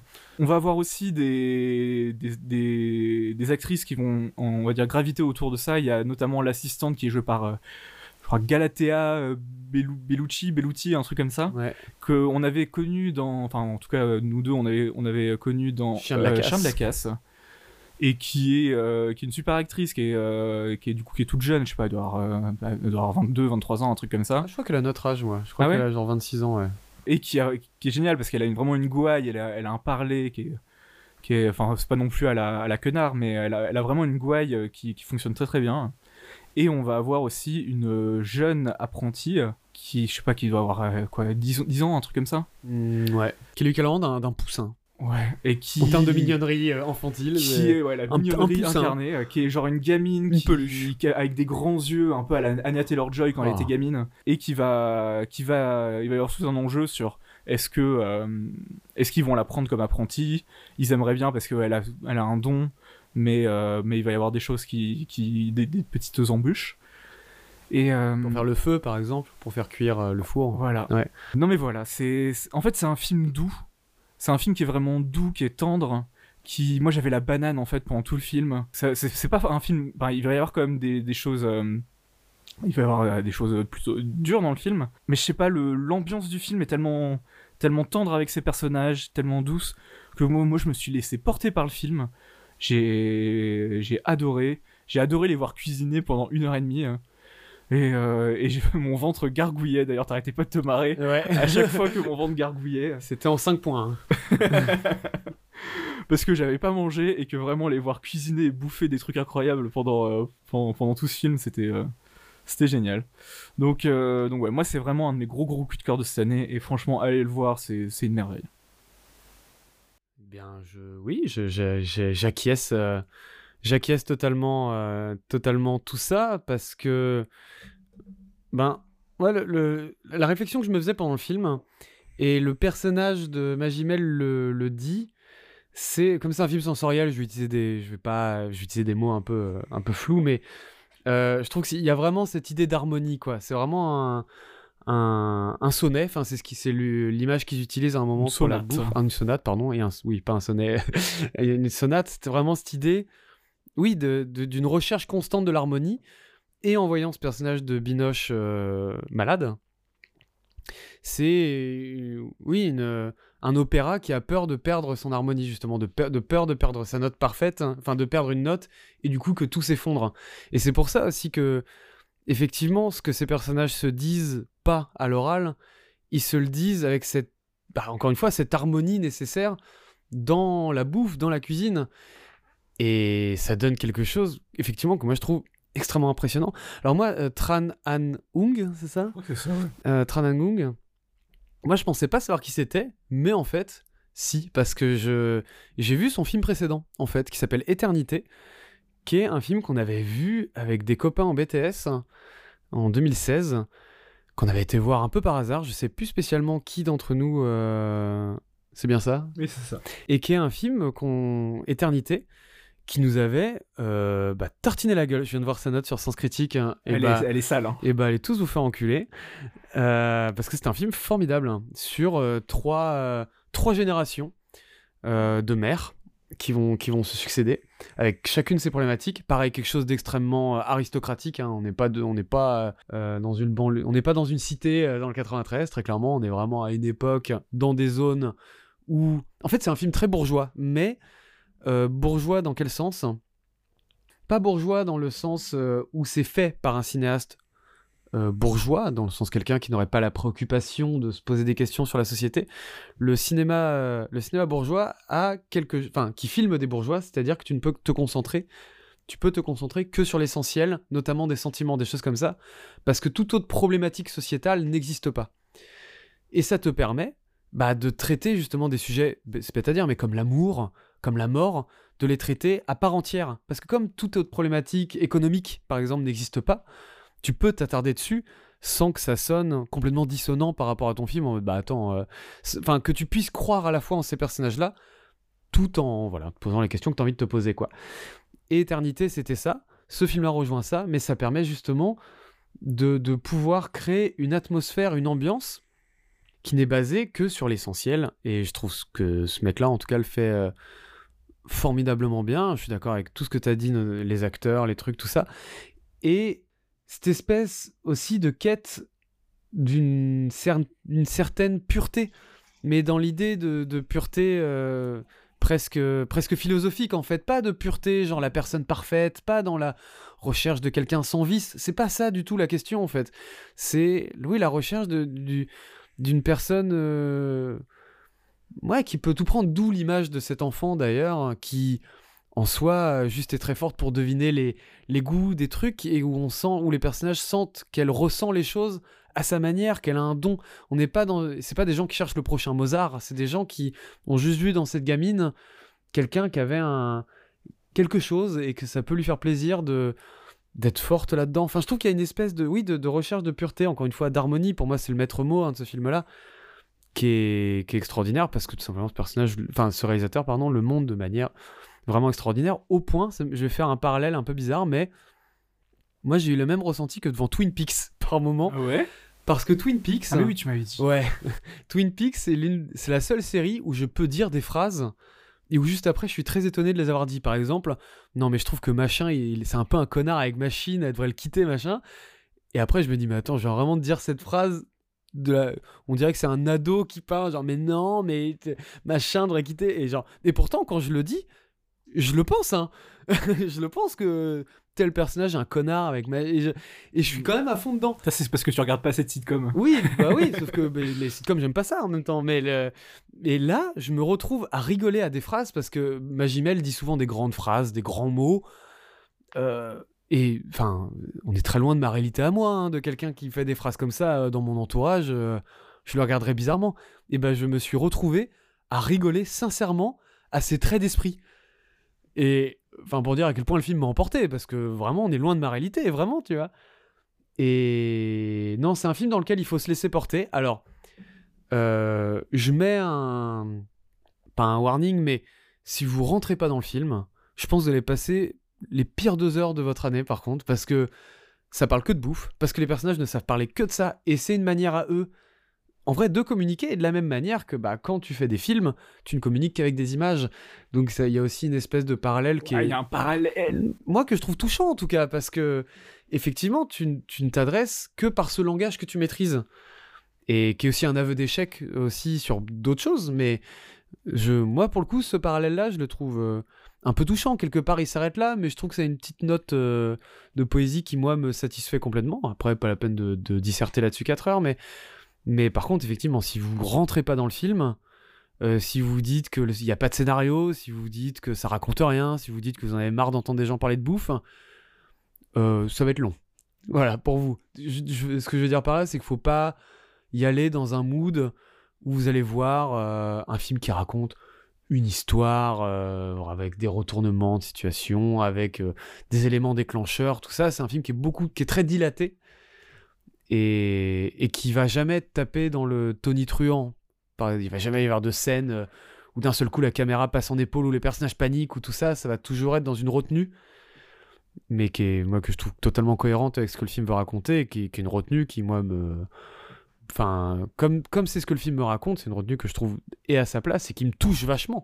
Comme le film m'a fait rentrer dans son univers, cette retenue-là me, me parle beaucoup plus que si le film en faisait des caisses. Et ouais, non, c'est un film que moi je recommande énormément. Hein.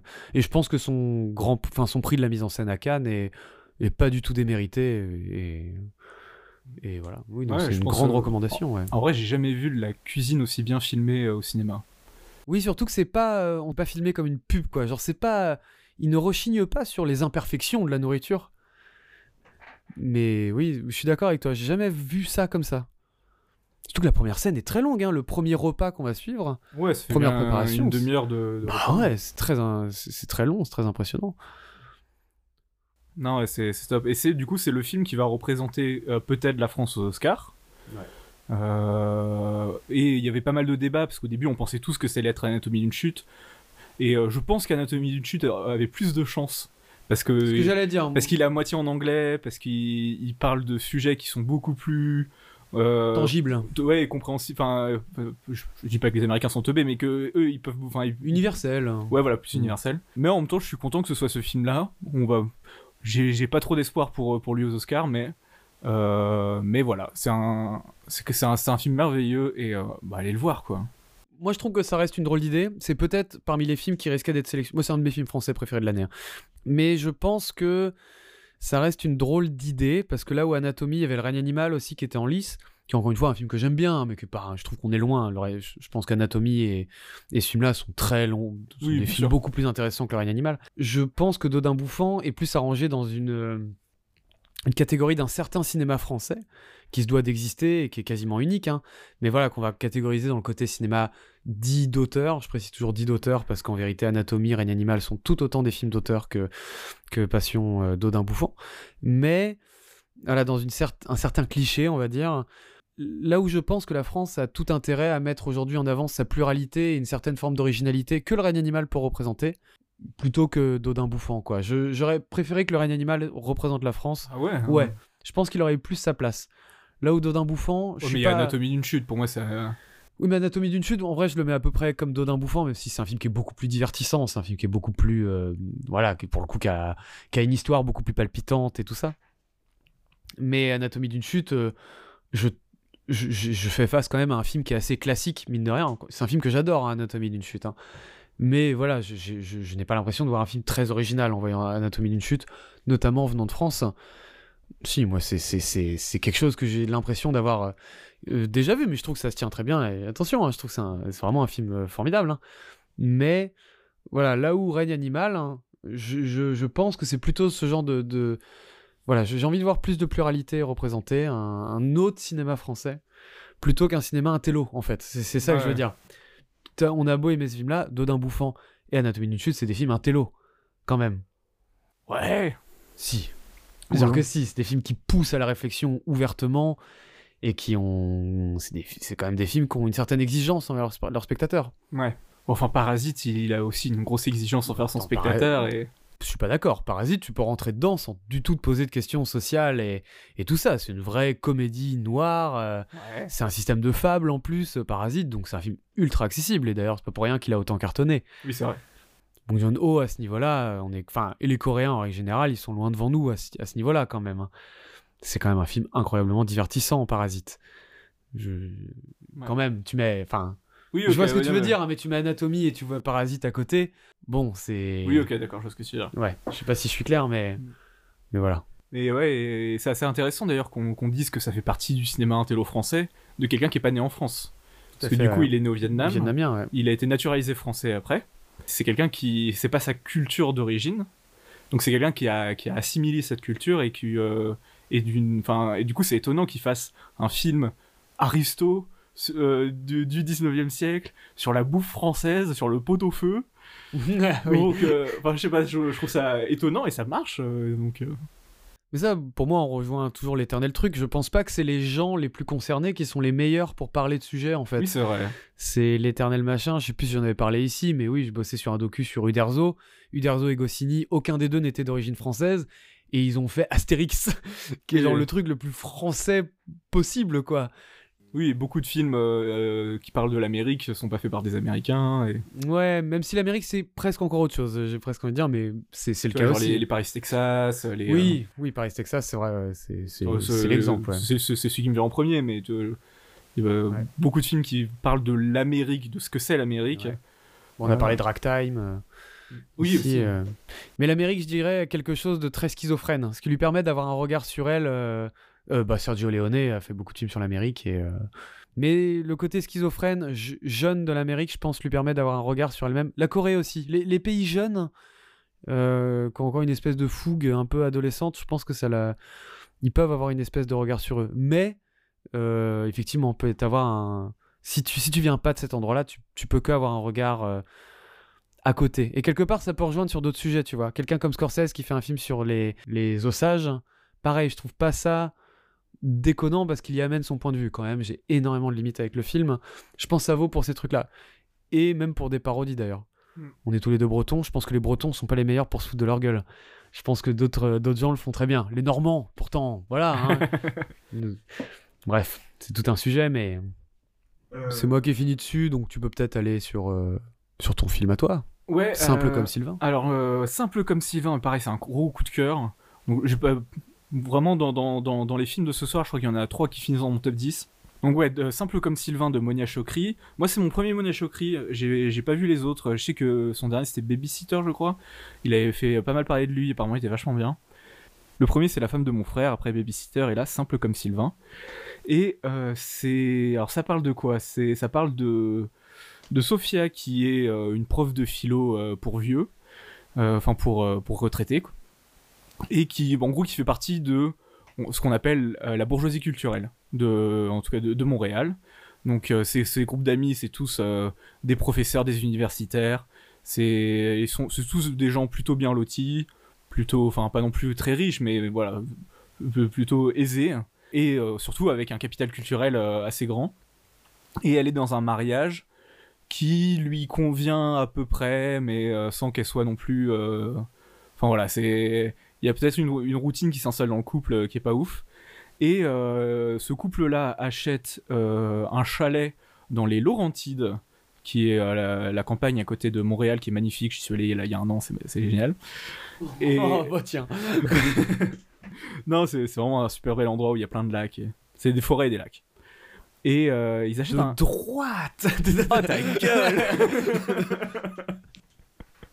C'est bon, je suis sorti de l'Europe une fois dans ma vie. euh. Ah Laisse-moi. J'arrive plus à enchaîner. tu m'as saoulé. Euh, du coup, ils, ils achètent un, un vieux chalet qui a besoin de rénovation. Et ils font appel à euh, Sylvain, euh, qui est un, un- un- un- Charpentier Ouais, charpentier. En même temps, il, tu vois, quand il arrive, il dit Ah, ça faut refaire l'électricité là. Enfin, il sait tout faire, globalement. Et je sais plus, euh, bah, du coup, elle, elle va, elle va toute seule parce que son, son, son mec est, euh, doit, doit faire un cours ou à une conférence, je sais plus. Et du coup, elle se retrouve à devoir un peu gérer les travaux toute seule euh, euh, avec, avec Sylvain. Ça se passe pas super bien, elle pète un peu un câble, donc ils se disent Bon, ouais, bon, tu, vas pas très bien, on va, on va aller boire une bière ensemble. Ils boivent une bière ensemble. Il y a un déclic, il y a une alchimie qui se passe entre les deux. Et ça part en amour fusionnel, passionnel, tous les mots qui finissent en L. C'est vraiment l'amour fou. Et euh, enfin, l'amour fou, en tout cas, au début très euh, physique, très sexuel, et qui se transforme très rapidement en amour euh, vraiment bah, aussi romantique. Et du coup, ça va être euh, tout un film sur elle qui doit à la fois gérer bah, du coup cet amour passionnel, le fait qu'elle est au- aussi mariée à un, à un homme, qu'elle a une famille, elle a des elle a des enfants, attends, je sais plus. Mm. Non, je crois qu'elle a pas d'enfants, mais elle est mariée. Et, euh, et en même temps, ce nouvel amour, il vient d'une classe du coup euh, sociale totalement différente, qui eux sont des campagnards qui vivent dans les Laurentides, que qu'ils appellent des fois dans, le film les douchebags. En gros, c'est un, peu l'équivalent des rednecks américains, quoi. Même si euh, et, donc voilà. Moi, quand j'ai vu la bande-annonce, ça me faisait très peur. Je me suis dit, oh putain, un film qui, qui parle de ah, une, une nana cultivée et un mec un peu con qui s'aime, ça va être trop chelou. Si ça avait été fait en France, il y aurait eu Christian, Christian Clavier dans le rôle du père, ça aurait été désastreux. Parce que, Passe parce que, comme ça à Christian Clavier. parce que en fait, le pitch, euh, enfin, si tu fais que le pitch, ça peut être totalement désastreux, et ça ne l'est pas. C'est euh, c'est écrit merveilleusement bien, de façon très subtile, c'est réalisé, mais admira- admirablement. Euh, bah, Monia Chokri, je la connaissais pas tout- du tout, mais c'est une putain de réal. La photo est magnifique. Il y a tout un jeu sur les ombres, sur euh, toujours mettre en avant les personnages au premier plan. C'est c'est vraiment très très beau. C'est un très très beau film. Euh, ouais, ouais, réal incroyable. Les acteurs, pareil, je les connaissais pas du tout. Ils sont magnétiques. Ils te, c'est la, la relation, enfin, au cinéma la plus fusionnelle, la plus passionnelle que j'ai vue, je pense de toute ma vie. Vraiment dans, le côté, euh, dans le côté, euh, tu sais, corporel, enfin. Euh, de... Logieux ce podcast. Ah non, mais là, là, je parle vraiment de. Enfin, les, les- les trois films où j'ai fait énormément de compliments, c'est vraiment trois films qui sont dans mon top 10. Et trois vraiment très gros coups de cœur. Donc, ouais, ça, ça, c'est un de mes très gros coups de cœur. Et... C'est en top 10 de cette année. Oui, dans mon top... Ah oui, pardon, dans mon top 10 de cette année. Du coup, là, c'est vraiment tout l'inverse de un bouffon. Qui est Donald Bouffon, c'est que dans la retenue. Là, c'est l'inverse, c'est que dans le corporel, dans le fusionnel. dans- Et, euh, et c'est tellement bien filmé, c'est tellement, euh, tellement, bien, tellement bien mis en scène, et tellement bien écrit aussi, parce que c'est jamais, euh, c'est jamais vulgaire, c'est jamais, euh, c'est, c'est, jamais montrer un cul pour un cul. C'est toujours ultra bien fait. Et, euh, du coup, la question de la différence de milieu social est tellement bien abordée, tellement de façon subtile. Donc ouais, moi c'est un... C'est vraiment un, un de mes gros coups de cœur et j'ai- trouvé ça merveilleux. Ok. Eh bien moi, je vais vous parler de Paco Plaza, donc les ordres du mal en français, la hermana muerte en espagnol. Paco Plaza sur Netflix. Ah, donc sur il est déjà, oui, tout à fait, il est, il est disponible, vous pouvez le voir, voilà. Paco Plaza, si vous connaissez pas, c'est l'un des deux réals de Rec. Euh, ils sont deux, lui et putain, j'ai oublié l'autre, hein, ba Balaguerro, Balaguerra, Balaguerro, l'un des voilà. Euh, Balaguerro, oh, putain, euh, tu peux regarder. Bala- Je regarde. euh, voilà, l'autre, hein, qui est, qui est quelqu'un qui a. Qui a. Tu chercheras. Il a. Ah, attends, on va, on va regarder comme ça en direct. Balaguerro. Putain, Balaguerro. Balaguerro. Balaguerro. Il. euh, C'est quelqu'un qui s'est tourné plus vers du thriller par la suite. Euh, J'en ai vu un récemment dont j'ai oublié le nom, mais qui est sympa sur un, gardien d'hôtel. euh, pas du tout, un gardien de.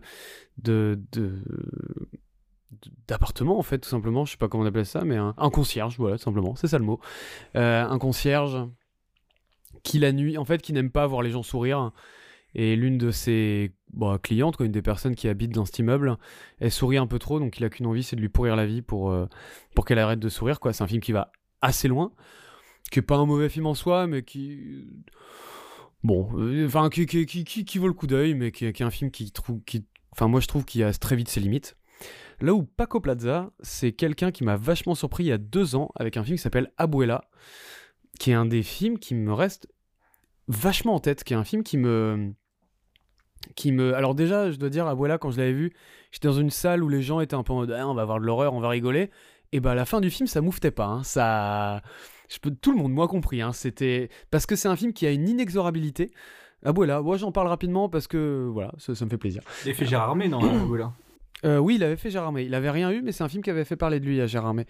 Et qui raconte en fait comment une mannequin qui a 30 ans, donc qui arrive un peu bah, au bout, enfin, qui refuse de l'admettre, mais qui arrive un peu au bout de, bah, de la raison pour laquelle elle, euh, elle sera employée. Et qui doit retourner à Madrid, elle vit à Paris, qui doit retourner à Madrid s'occuper de sa grand-mère.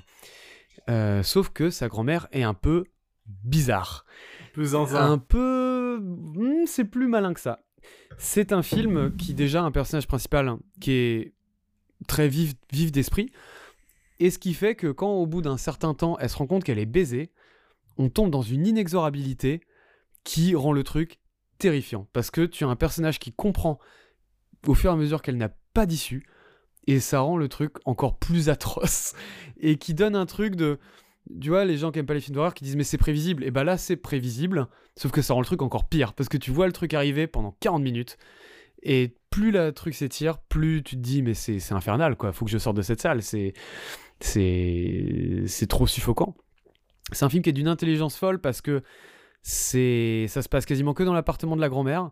C'est un appartement qui est plutôt grand, mais qui reste un appartement. Je n'ai aucune idée de où se situe chaque pièce. D'ailleurs, moi, je pense qu'ils ont triché. Je pense que c'était en studio et qu'ils changeaient les pièces de place. Ça n'est pas possible. Il y a deux chambres, un salon, une, une cuisine et une salle de bain. C'est pas normal que je me repère pas dans le film. Surtout que c'est un film qui a des plans larges, qui a des trucs. Voilà, bref. C'est un un film qui défaut me- ou pas non, c'est formidable, moi je trouve, parce que ça fait qu'on vit tout le temps dans cet appartement et on est toujours perdu. Mais là, pour le coup, c'est. Ça, ça fait qu'on n'est jamais à l'aise dans cet appartement-là. Et enfin, moi, je trouve que c'est une leçon de mise en scène, c'est un film qui me reste énormément en tête. Bref, Paco Plaza, du coup, c'est quelqu'un, quand je vois qu'il sort son prochain film sur Netflix, enfin, qu'il sort son prochain film, bah, je me jette dessus. Qu'est-ce que ça raconte Euh, Les Ordres du Mal, euh, c'est il y a euh, une centaine d'années. Euh, oui, c'est après la guerre. La, la- une, dans un couvent, une fille. Laquelle? qui- Hein Laquelle de La guerre première. Si je dis pas de bêtises, mais bon, qu'importe, il y a longtemps. Euh, il, euh, une, une jeune, fi- enfin une, une jeune, une, oui, une jeune fille arrive dans un couvent, et c'est une jeune fille qui avait été réputée pour avoir fait un miracle. On ne sait pas trop de quoi, mais le film commence sur des espèces d'images d'archives euh, là-dessus. Et elle arrive dans ce couvent-là pour être bah, nonne, ce que, notamment faire cours aux enfants. Elle va donner des cours, je sais plus de quoi, peut-être même de français ou d'anglais. Et voilà, elle va faire cours euh, là-bas. Sauf que euh, ces enfants-là euh, vont lui dire qu'il y a quelque chose bah, de bizarre. Il y a une présence maléfique qui est dans, dans ce couvent-là. C'est pas un film parfait, loin de là, mais c'est un film déjà assez atypique dans son atmosphère, dans son ambiance. Paco Plaza a très clairement révisé ses peintres classiques espagnols. Il y fait beaucoup référence. Déjà, on est en format quasi 4 tiers, donc il peut rappeler déjà un peu plus un format peinture. On dit souvent ça pour de la photo, mais en vérité, ça s'applique aussi pour, pour un certain format pictural. Et c'est.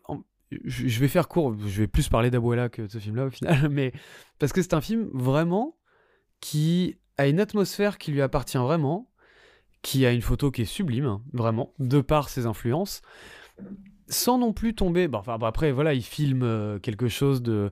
Il filme le sacré, enfin voilà, l'église, tout ça. Donc, il prend des peintures, des peintures qui essayaient de toucher du doigt ce sacré-là. Donc, euh, ça peut quelque part être assez redondant, mais il utilise un certain traitement du numérique pour être au plus près de cette, euh, de cette perfection-là. Moi, je, le, je l'assimilerais presque à un Ben Hur, le vieux, bon, qui n'est pas en numérique, mais où on sent que William Wyler, quand il a le budget pour faire un grand péplum, ce qui l'intéresse, c'est de se rapprocher des grandes peintures euh, religieuses euh, de, de tard l'époque. Et,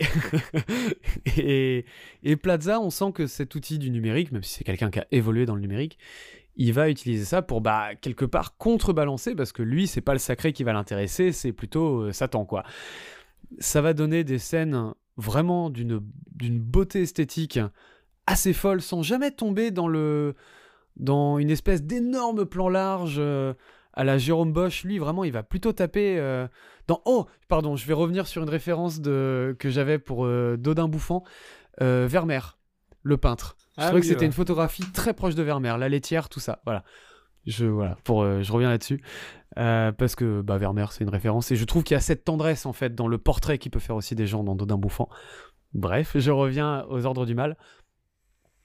Parce que c'est beaucoup cette histoire de, de, photographie avec des idées très simples. Là où sur le papier, c'est une photographie qui pourrait être dégueulasse parce que tous les murs sont blancs. Et on sait qu'en photographie, généralement, les murs blancs, murs blancs et vides, hein, pas avec. Il euh, n'y a pas des posters de Mylène Farmer dessus. Hein. on n'est pas. on est vraiment dans un couvent où tu as juste un mur blanc et une croix.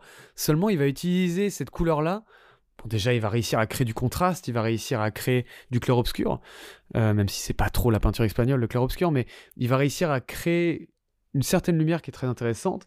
C'est après la guerre parce que des gens notamment se sont fait fusiller pendant euh, devant cette église. Et voilà, juste cette image du mur blanc avec des trous de balles dedans. Il va souvent utiliser des, idées très simples pour euh, créer une atmosphère qui, bah, moi, m'emporte. Il va faire un truc qui me laisse vers la fin, donc je peux dire en gros il va expliquer la source du mal, il va expliquer qu'est-ce que c'est que cette malédiction, euh, qui est un moment souvent que moi je trouve un peu forcé dans les films d'horreur, sauf que là il va réussir à retourner le truc et à faire une espèce de lien entre passé et présent, qui donne une espèce de finale complètement euh, apocalyptique, formidable, et voilà, qui est, ouais, c'est des images simples mais fortes, et Paco Plaza, moi, c'est quelqu'un euh, que je vais me faire. J'ai chopé son film avant Abuela, euh, euh, un de ses films avant Abuela qui s'appelle Veronica. Enfin bref, c'est un type vraiment, moi, je pense à suivre et je pense qu'on en reparlera dans ce podcast quand il reviendra en salle. Voilà. Ouais, ouais moi, c'était une, de mes, une des séances qui m'a le plus marqué de ma vie. Hein. parce que je l'ai vu en nuit du cinéma et c'était le dernier film de la nuit, genre il passé à 5 heures et il m'avait tenu éveillé hein, et il m'avait terrifié. Hein. Mais Rex, c'est un bête de, de fan footage. Hein. Il triche pas. Et il y a un côté claustro avec la caméra que du coup, bah, tu vois ce que voit le caméraman. Donc à chaque fois, tu as envie de lui dire non mais regarde derrière toi, connard. Mais du coup, il y, a vraiment euh, il y a un côté claustro et euh, terrifiant euh, qui joue aussi beaucoup sur le noir parce que c'est dans il y a plus d'électricité dans le dans l'immeuble. À un moment, il y a plus d'électricité, ouais. Et ouais, c'est terrifiant, Rec. Ouais. Et puis une gestion du rythme aussi. Et lui, là, il n'est pas tombé dans une facilité euh, de la, de la, du fun footage, c'est-à-dire qu'il utilise aussi des vrais outils de mise en scène euh, plus classiques dans Rec, par exemple, quand il, quand il s'engueule avec le flic, euh, quand il se rend compte qu'ils peuvent plus sortir, et qu'en arrière-plan, tu vois un cadavre tomber. et donc il utilise des trucs de d'arrière-plan, des trucs, enfin c'est pas du tout un film Enfin, moi, je trouve que c'est même un des fun footage qui m'impressionne le plus en termes de performance parce que moi, par exemple, j'aime beaucoup Cloverfield. Ah, j'adore Cloverfield aussi. Mais Cloverfield est un film qui a du budget, qui m'impressionne pour ses symboliques, pour tout ça. Mais disons que voilà, je le budget fait que le voilà, je suis impressionné par la mise en scène, mais pas tant par ses effets de style. Euh... Rec, je trouve ça vraiment impressionnant, ce qu'ils arrivent à faire et le fait que je ne vois pas les coupes, parce que je pense qu'il y en a, mais je, ne saurais pas dire où elles sont. Très honnêtement. Mm. Oui, parce que c'est vendu comme un, comme juste. Euh, ah bah, en direct. Deux, hein. ouais, deux heures de non, non interrompu de. Enfin, c'est des rushs, c'est pas en direct. Bah, c'est littéralement un fan footage, quoi. C'est euh, des rushs trouvés, quoi. Voilà, tout ça pour dire que. Voilà. Bon, j'ai- parlé de Paco Plaza en général plutôt que Les Ordres du Mal. Mais c'est un film d'horreur euh, très. Topi top. On ne peut plus honnête. Et c'est pas le film de l'année.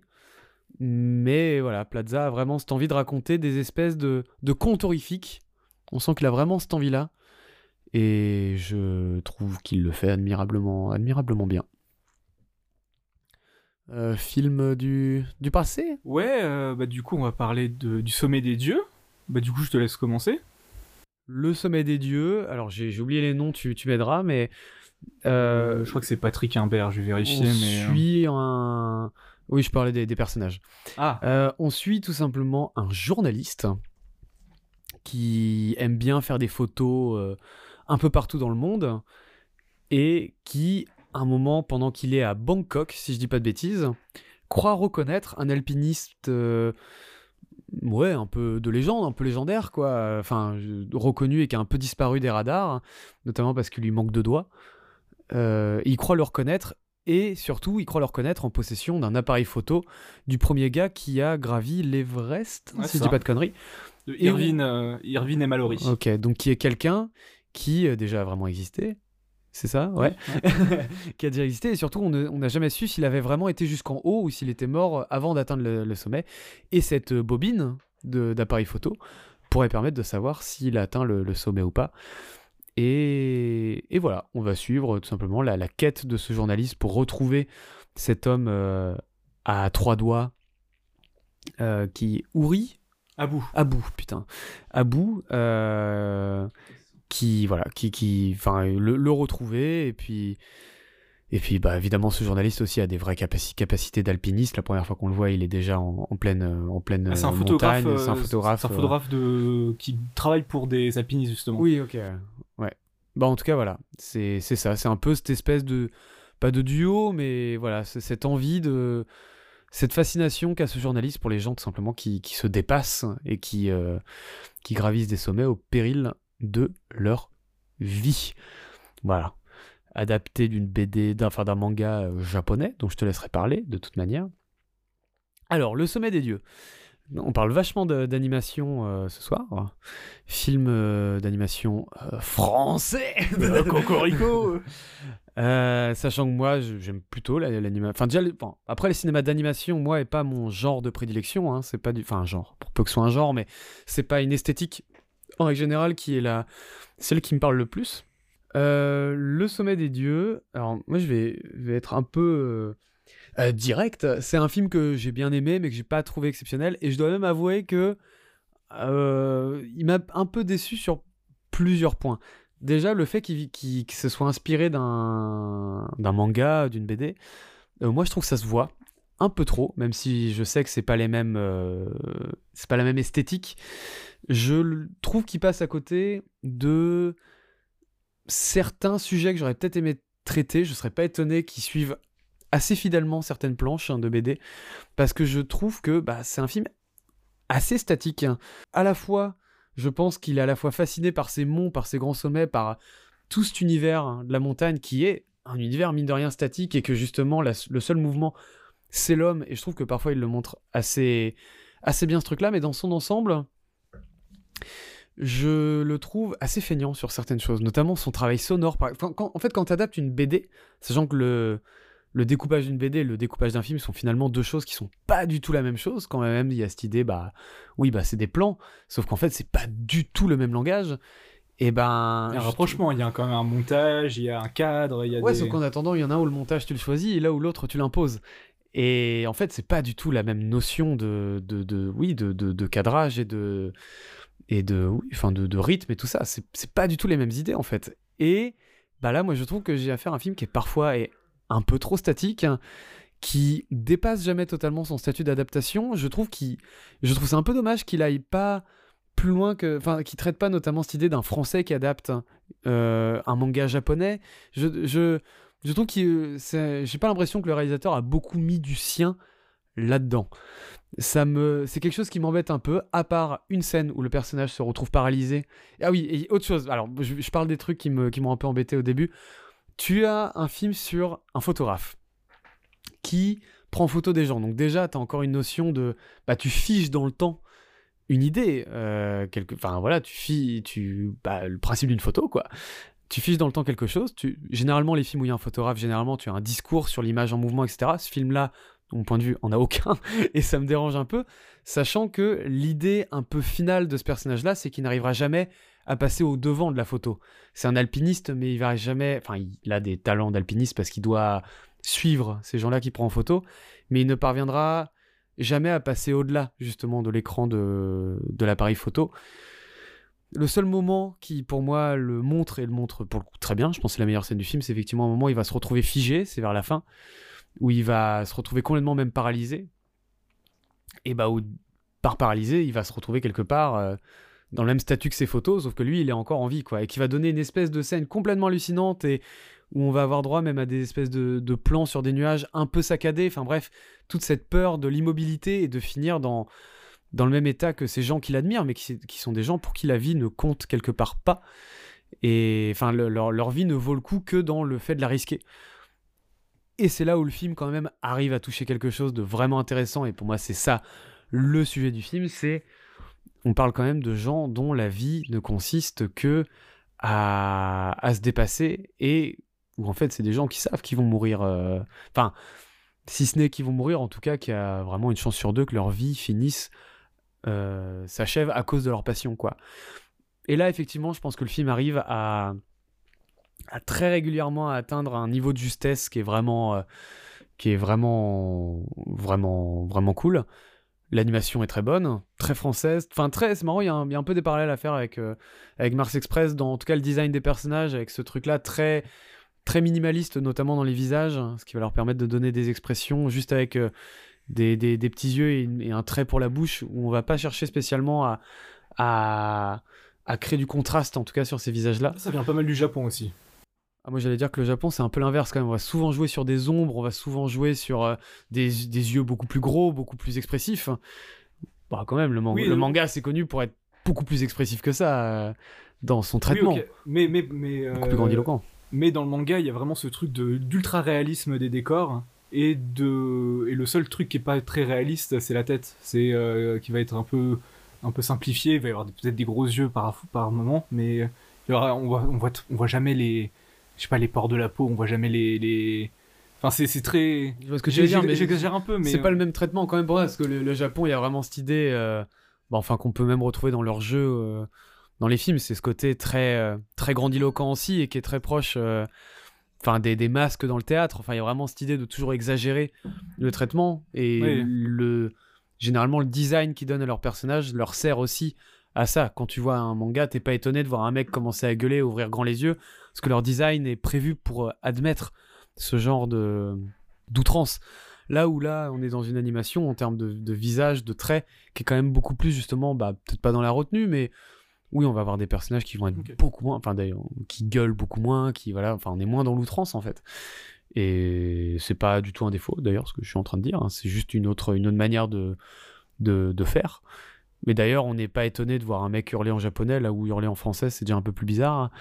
Mais même les doublages français des mangas sont beaucoup moins essaye de, de, tamiser un petit peu ça, parce que dans notre langue, ça sonnerait très étrange.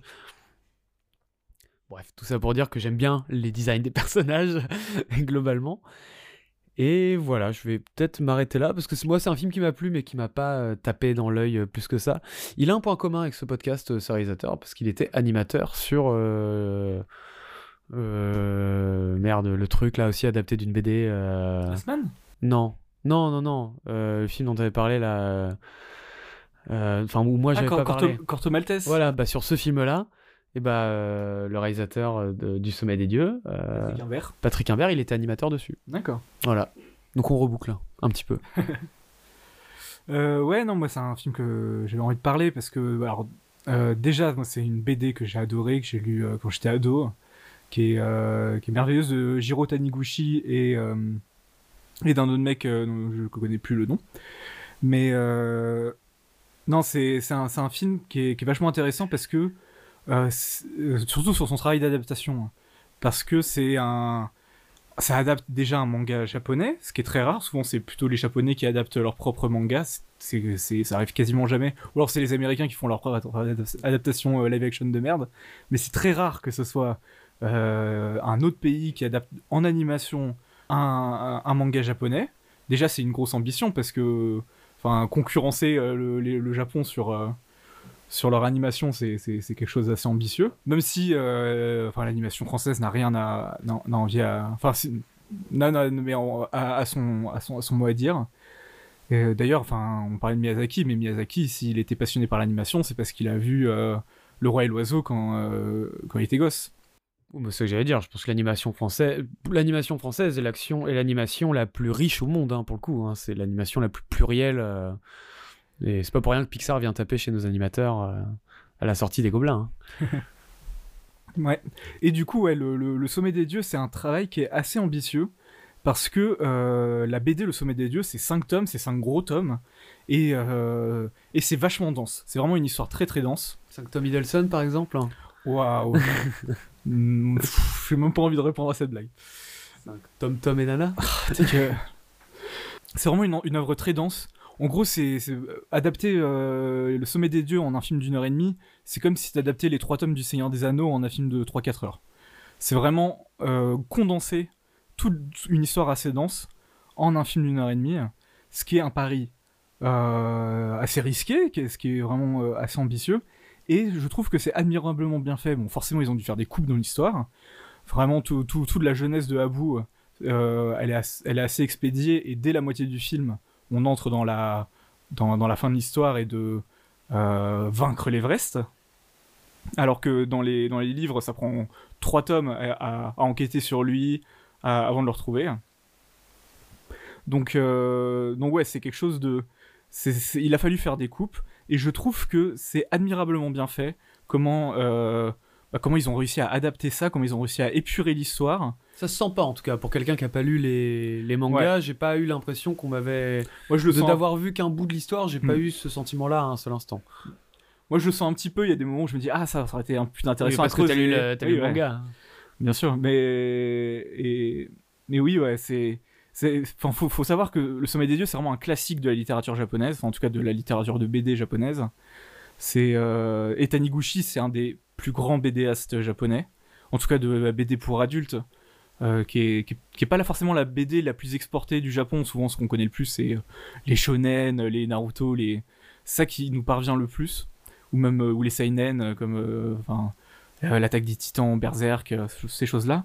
Mais mais Jiro Taniguchi, c'est peut-être un des seuls qui a réussi à très bien s'exporter en Europe. Peut-être son plus connu, ça va être Quartier lointain. Je sais pas si ça te parle. Il y a eu, il y a eu des adaptations. Je crois qu'il y a même une adaptation française en film en live action.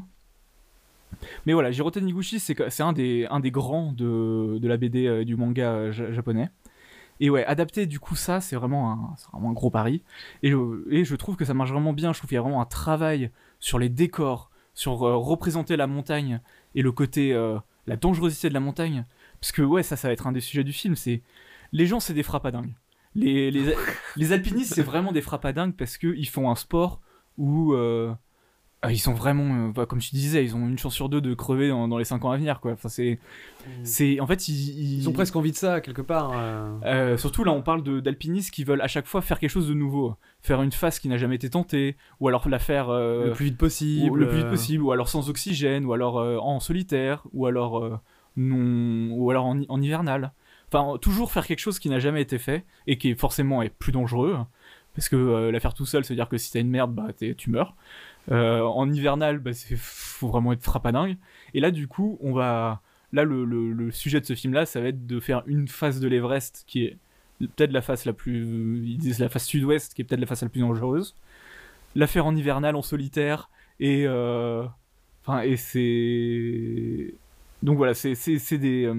C'est des gens qui, clairement, comme tu le disais, ils, placent euh, leur passion et le fait de réussir des choses que jamais personne n'a réussi avant au-delà de leur vie. Et ça être la grande interrogation du, du journaliste, du coup, qui s'appelle Fukamashi, qui est. Euh, parce qu'on se rend rapidement compte qu'au final, le, cette histoire de est-ce que euh, Mallory et Irvine sont arrivés les premiers au sommet de l'Everest, ça passe au second plan. au final, la vraie interrogation, c'est pourquoi des gens veulent faire ça, quoi? Pourquoi des gens veulent euh, presque sacrifier leur vie pour être les premiers sur quelque chose, pour, euh, pour, euh, pour, vaincre, la, pour vaincre la montagne, quoi. Il y a presque un combat à la fois contre la montagne, à la fois contre eux-mêmes. Et ça, je trouve que c'est admirablement bien montré dans le film. Comme tu disais, l'animation est très très belle, la montagne est très belle. Moi, je trouve que la, la musique aussi est, Oui, oui, je me suis fait la réflexion. La musique est très, trouve très belle, ouais, ouais. et, euh, Très grandiose, en ouais. fait. Très. euh, Donc voilà, moi c'est un film qui me plaît beaucoup. Euh, J'aime beaucoup le film, je pense que je préfère la BD. Là, franchement, lisez, euh, lisez Le Sommet des Dieux. C'est qu'il faut comparer. Est-ce que ce ne serait pas deux œuvres distinctes, mon sang? Bien sûr hein. mais, euh, mais, mais oui, t'as as raison. T'as raison, t'as raison.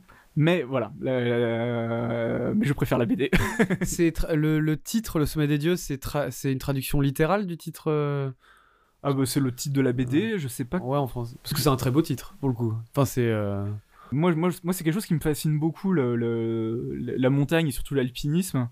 Euh, je pense que ça vient de, de- de mon daron qui en a fait pas mal et lui aussi ça le passionne, donc, euh, forcément ça va me passionner aussi. J'ai vécu euh, quelques années dans les Alpes. Et, ouais, je trouve que c'est, un, en fait, c'est un sport qui est incompréhensible et du coup qui est ultra intéressant à étudier et essayer de comprendre quoi.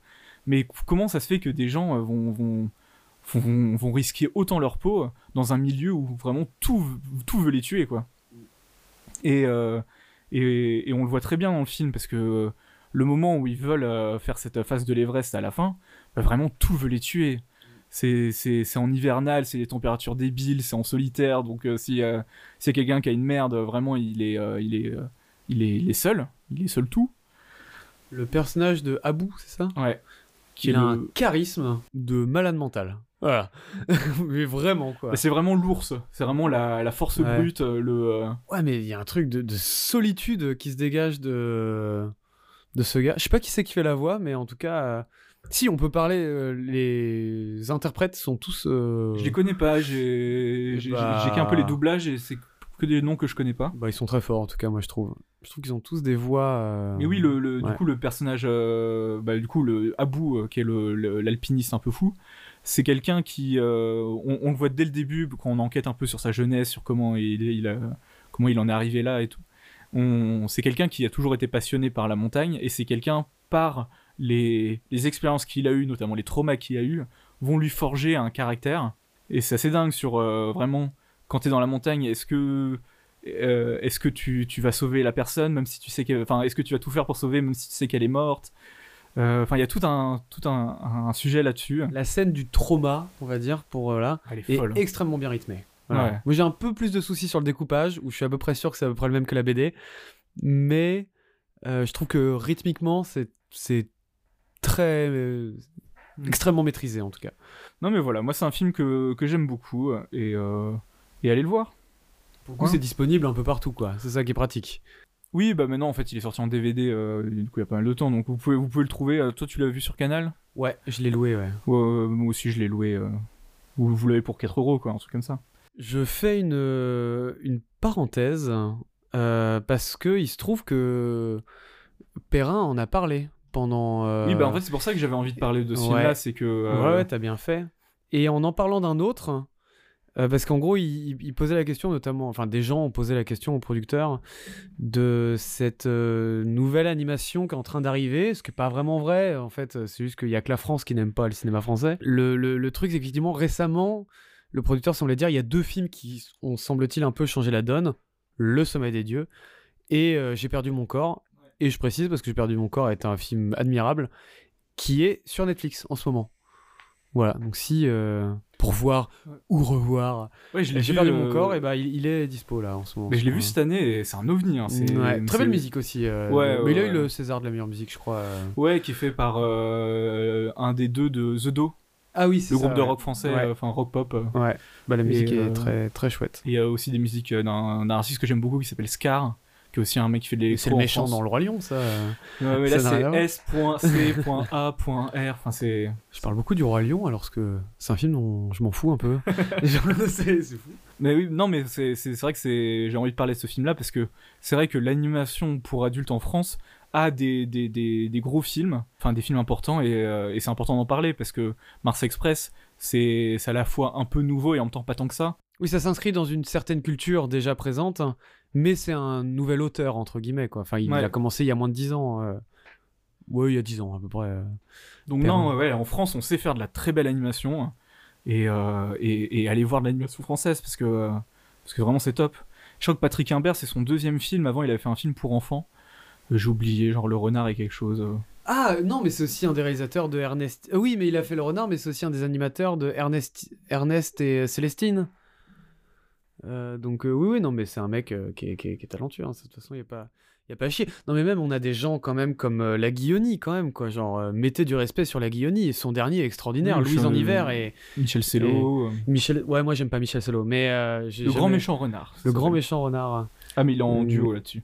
Ouais. Mais bah après, le, le cinéma d'animation et dessin animé, c'est pas rare que ce soit en, en duo pour le coup. Mais, mais le, parce que tu sais, il y a souvent quelqu'un qui s'occupe plus des acteurs et quelqu'un qui s'occupe plus de l'animation. Il y a souvent ce côté un peu. euh, Oui, ou même Un peu euh, partage. Spider-Man cette année, c'était trois personnes. donc. Ouais. Et le premier, c'était deux. Donc euh, c'est. euh, Bah, et puis les deux étant les gars de la grande aventure Lego. euh, Ouais. euh, et euh, merde. euh, boulette euh, de. euh, tempête de boulettes géantes. Ah, C'est ça, ça existe. Je suis pas fou. hein, Ouais.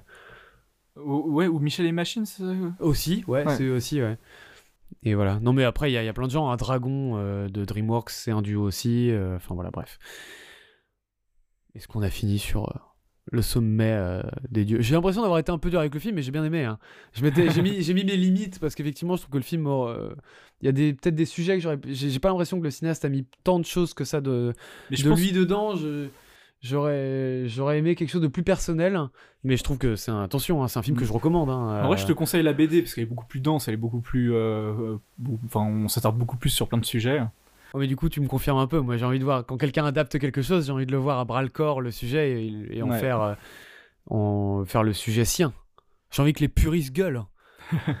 non, mais là, du coup, c'est un, c'est une, proposition vachement épurée euh, et, qui marche de ouf. C'est pour ça que j'avais envie d'en parler, c'est parce que j'aime beaucoup aussi euh, l'adaptation et que euh, qui se concentre beaucoup plus sur la montagne. En fait, il se concentre beaucoup plus sur la dernière partie, qui est l'ascension de, de, l'Everest. C'est quel meilleur moment du film, hein, globalement, hein, les, les 20-30 dernières minutes. D'ailleurs, c'est le moment où, une fois, on va dire qu'il y a eu une finalité dans, dans, oui, dans l'his- dans l'histoire, j'ai pas envie de trop en dire, mais une fois, on va dire qu'il y a, vraiment un point final, c'est le moment où, dans la mise en scène, les, les montagnes vont commencer à s'animer un petit peu, où il va se permettre, là où tout le long du film, il s'interdit des mouvements de caméra euh, qui vont mettre en avant justement euh, bah, la trois dimensions que possède le cinéma et que ne possède pas euh, la bande dessinée via le mouvement, c'est que une fois qu'il y a eu ce point final là, qui va se permettre du mouvement au sein des images pour euh, donner euh, ouais, un autre discours par rapport à- au reste du film. Donc ça, ça, je trouve ça super intéressant, par exemple. Mais voilà. Non, mais voilà, c'est un film que je conseille quand même, hein, attention. Parce que je savais que tu allais parler d'adaptation, tout ça, donc je me suis permis de, Ouais. de mettre mes limites. J'ai fait un- une euh, unpopular opinion sur le Roi Lion. À, à ton tour, un truc sur. euh, Euh, Unpopular- une ouais, un film que tout le monde aime et que toi t'aimes pas. Moi, j'ai pas pareil. Ou Le Roi tu Lion, t'en fous. le. Roi Lion, moi, je m'en bats les couilles. hein. Allez, Globalement, bah, super, euh, voilà. Le Roi Lion, pas si ouf, voilà. En vrai, si, parce que vraiment, non, mais c'est bien, mais. tout, tout euh, le monde a été marqué par ce film, donc c'est, il doit y avoir quelque chose de bien, mais je sais pas, moi, ça m'a jamais trop marqué. Moi aussi, je pleure, mais je pleure devant des pubs aussi, hein, donc voilà. Par contre, Basile détective privé, euh, oh, on est ensemble. Ratigan, un des meilleurs méchants Disney. Voilà. terrifiant. Allez. Euh, le Robin des Bois de Disney, il est super aussi. Ouais, j'adore. Allez, remorque. Waouh. Euh, remarque de Grémillon. Oh là là, euh, remorque de Grémillon, euh, du coup, euh, euh, bah encore le réalisme poétique, euh, Toujours, toujours, c'est une hein. de nos maraudes. Bah, je rappelle, c'était pas prévu. mais, euh, Non, bah du coup on allait le voir euh, cette semaine, là, euh, parce qu'il il, il repassait, euh, enfin c'était une sorte de ciné-club euh, d'étudiants en, en philo euh, qui voulaient le passer, euh, du coup euh, c'était euh, bah, dans le quartier de la Sorbonne, donc euh, puis, euh, pas mal de- d'étudiants font des ciné-clubs, euh, du coup dans les cinémas, euh, parce que c'est vraiment... la- Oui, c'est le quartier latin, donc c'est un Il y a cinéma- il y a vraiment- énormément de cinéma indépendant. Il y a un cinéma tous les 50 mètres, globalement, dans ce quartier. Et donc là, c'était quoi? C'était au... Au reflet Médicis. au reflet Médicis. Et euh, je sais même pourquoi je, je parle de ça, mais bon. Oh, c'est du contexte. Ouais, on- Oh, c'est la fin de c'est la fin de podcast. euh. Il y avait un buffet, on n'est pas allé parce On qu'on n'avait pas pas envie d'entendre les gens parler. Effectivement. Waouh. C'est vrai. Ouais, c'est bon, j'ai fini, mes, j'ai fini mes études, j'ai pas envie d'entendre des étudiants C'est parler. réel. Euh... Putain. Euh, L'histoire. Alors, ça parle d'un remorqueur à Brest. On, on suit le capitaine euh, qui s'appelle euh, Laurent, capitaine Laurent, euh, qui, euh, qui, qui est marié à, à sa- à sa femme. son- leur, leur mariage a l'air un peu de battre de l'aile. On sent qu'il y, y a un, un respect et une amitié sincère entre eux, mais surtout le- venant de la femme, elle sent qu'elle perd son mari, quoi, petit à petit. Euh, à la mer, hein, parce que euh, Et qu'espère elle-même aussi. Ouais. Pardon, je- j'interviens. Ouais. Et euh, ça, ça commence par une scène de, de- de mariage où, on- où un, des, un des matelots euh, du navire se marie et du coup elle, euh, elle remet en perspective sa propre vie et se dit que ah peut-être qu'elle est plus si heureuse que ça. Ce capitaine Laurent qui est joué par euh, Jean Gabin. Pour changer. Ouais voilà. En fait tous les films du réalisme politique que tu m'as montré à chaque fois l'acteur principal c'était Jean Gabin. Il est très souvent là, on va pas se mentir, hein, mais. euh, Mais en même temps il a un charisme monstrueux donc euh, Mais d'autres gens, je vais parler de l'équipe technique du film. euh, c'est. T'as déjà vu le travail de ces gens-là. Ça marche. Ça commence par euh, le mariage est interrompu parce qu'il y a un SOS et il faut qu'ils aillent chercher un paquebot euh, qui est bah, qui est qui est qui est, qui est dans la merde, qui a perdu son gouvernail ou je sais plus trop quoi. pendant une tempête dans la dans, dans la rade de Brest et quand ils vont sauver ce, ce bateau là déjà le capitaine en face est pas du tout réceptif il euh, il, il coupe euh, la, le- la, la remorque, Remorque. qui est censé euh, le ramener à- jusqu'à Brest pour éviter de payer les frais de remorquage quoi.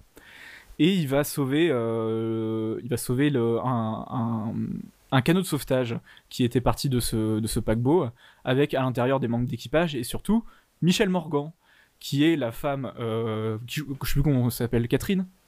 Non Je sais plus, mais c'est bizarre, c'est vrai que c'est que des noms vieux. Je crois que c'est Yvette, euh, la femme de Gabin, euh, dedans. Ouais, et elle, elle doit s'appeler Catherine, je sais plus.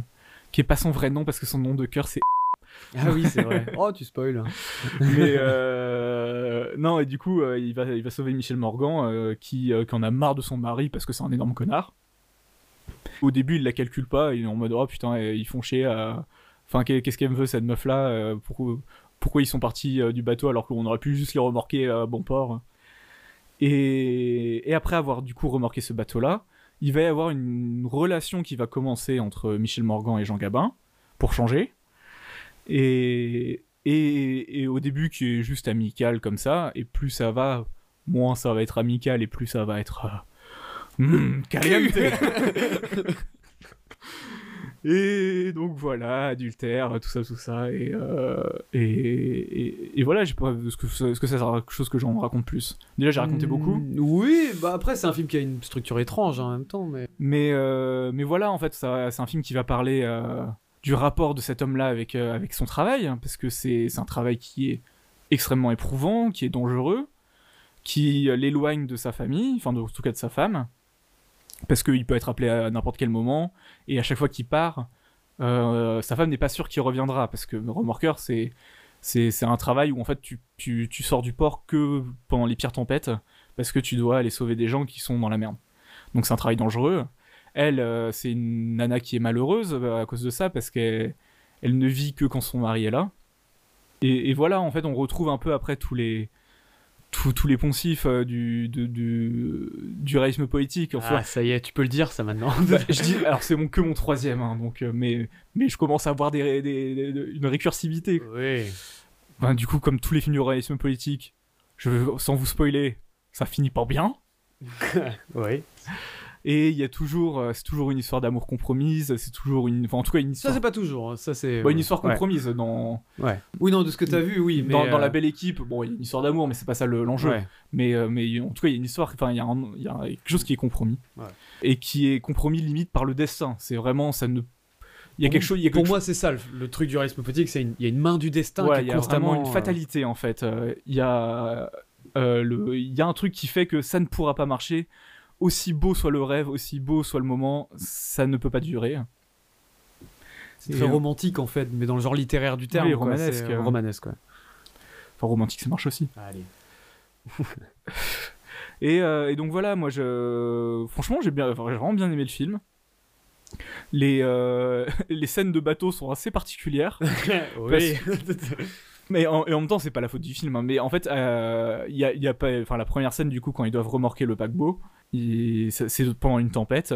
En 40, comme aujourd'hui, ce n'est pas possible de filmer un bateau pendant une tempête parce que tu peux, tu peux pas faire voler un hélicoptère, tu peux pas faire voler un drone. Donc, ce n'est pas possible. Aujourd'hui, on le ferait avec de la CGI. À l'époque, il n'y avait pas de CGI. Qu'est-ce qu'on faisait? Et ben, on, on Quand faisait- vous étiez dans votre bain à 6 ans. c'est vraiment ça, c'est des maquettes dans une, dans une piscine, quoi. C'est euh, où ils font des, ils font des clapotis à côté. ouais, c'est vrai, oui. Ouais, ouais, bon. non, bon, c'est. euh, mais en vrai. C'est dommage vrai, parce que la scène a beaucoup de choses formidables en son sein en fait. en vrai, ça, en, en vrai, part ça les marche. plans extérieurs quoi. En vrai, ça marche un peu. Là, je suis, là, là, je rigole, mais c'est parce qu'en fait, ça, non, se parce voit, que tu fais, tu fais bien de le dire. euh, ça, ça se voit très fort que c'est des maquettes, parce que, parce que les gouttes d'eau ont, ont des tailles euh, de maison, alors que normalement les gouttes d'eau devraient pas avoir cette taille-là. Donc on sent que c'est des clapotis dans de l'eau et pas une vraie tempête dans- sur un bateau. Même si la Ouais, maquette. ça, ça manque de détails, ça manque de... Après, la maquette est bien faite, hein. tu sens que. Ouais, mais en fait, le problème, c'est qu'il faut que ce soit parfait, en fait, une maquette, pour que ça marche, en fait. Et la maquette est pas parfaite. Oui, et puis D'ailleurs, il voit- y a même pas d'humain, enfin, il y a pas Oui, de... euh, y a pas de... ouais. Oui, ça aurait, ma- ça, ça- ça aurait fonctionné si on voyait au moins, euh, je sais pas, une ou deux personnes sur le pont, euh, parce que c'est vrai que des fois ils sont sur le pont, euh, Ah de- de- le moment où ils doivent remorquer, enfin, ils doivent tirer la, bah, la, la grosse corde qu'ils appellent la remorque. Mais en, en, en vrai, moi je trouve que ça marche. Une fois que tu t'habitues à ce truc-là, euh, ça fonctionnouille. Et non, je trouve euh, du coup le, le, le, le film est, euh, est, est assez impressionnant par moment, parce que genre il y a des scènes de, de machinerie notamment, euh, quand, on- quand on fait marcher, parce que pour, faire, pour faire fonctionner un truc de Milton, comme un. euh, que- je, je dis vraiment un chiffre au pif, mais un, un énorme truc comme un remorqueur. Bah, il il faut des gros, euh, des gros moteurs, et bah, du coup, tu vois vraiment les moteurs, les, les vérins s'actionner. C'est assez impressionnant. Il y a toujours ces personnages, ces personnages assez marginaux, et comme on, on voit dès le début un petit mec un peu rigolo, complètement bourré, j'ai l'impression que dans tous les films du réalisme politique, il y a toujours Oui. ce, ce petit mec-là. L'alcool est clairement, oui, une thématique. Il y a toujours ce mec euh, viril, euh, mais euh, au fond qui est un peu brisé et tout, euh, qui est toujours joué par Jean Gabin. Il y a Pas toujours. des Mais films- souvent. Il y a toujours cette beauté froide qui est toujours jouée par Michel Morgan. ouais, même si c'est pas les mêmes. euh, C'est intéressant d'ailleurs le parallèle avec le Quai des Brumes, parce que Ouais. c'est- pas la même histoire du tout en fait. mais mais d'ailleurs, je me suis une histoire beaucoup plus mature. il y a, il y, a, il y a- il y a par moments, on a l'impression que ça fait vraiment référence au Quai des Brumes. Parce que c'est sorti après, ce que tu m'as dit. C'est sorti après, mais c'est les mêmes scénaristes. Et, euh, et vraiment, à un moment, il y a Jean Gabin qui fait Oh, elle a de beaux yeux, tu sais. Ça fait, c'est vraiment la même réplique euh, à un mot près de, euh, de- du Quai des Brumes. Et puis Michel Morgan vient du Havre. Et ça se passe au Havre, si je me souviens bien, du coup, Quai des Brumes. Le Quai des Brumes, ouais. Mais euh, du coup, ouais, voilà, il y a- en fait, euh, tu peux tirer tellement de ficelles entre les deux. Et euh, j'imagine que tu vas en parler après sur euh, les techos et tout. Donc non, voilà, j'aime beaucoup. La musique est, est, est assez top, surtout la dernière scène en fait, où vraiment la musique va prendre le pas sur ce qu'elle faisait pas avant. Et là, va prendre le pas sur l'image. Et c'est assez impressionnant. Donc euh, ouais, voilà, j'ai pas plus de trucs à dire que ça, mais j'ai- bien aimé. C'est peut-être celui qui m'a le moins plu de ce, des trois que tu m'as montré.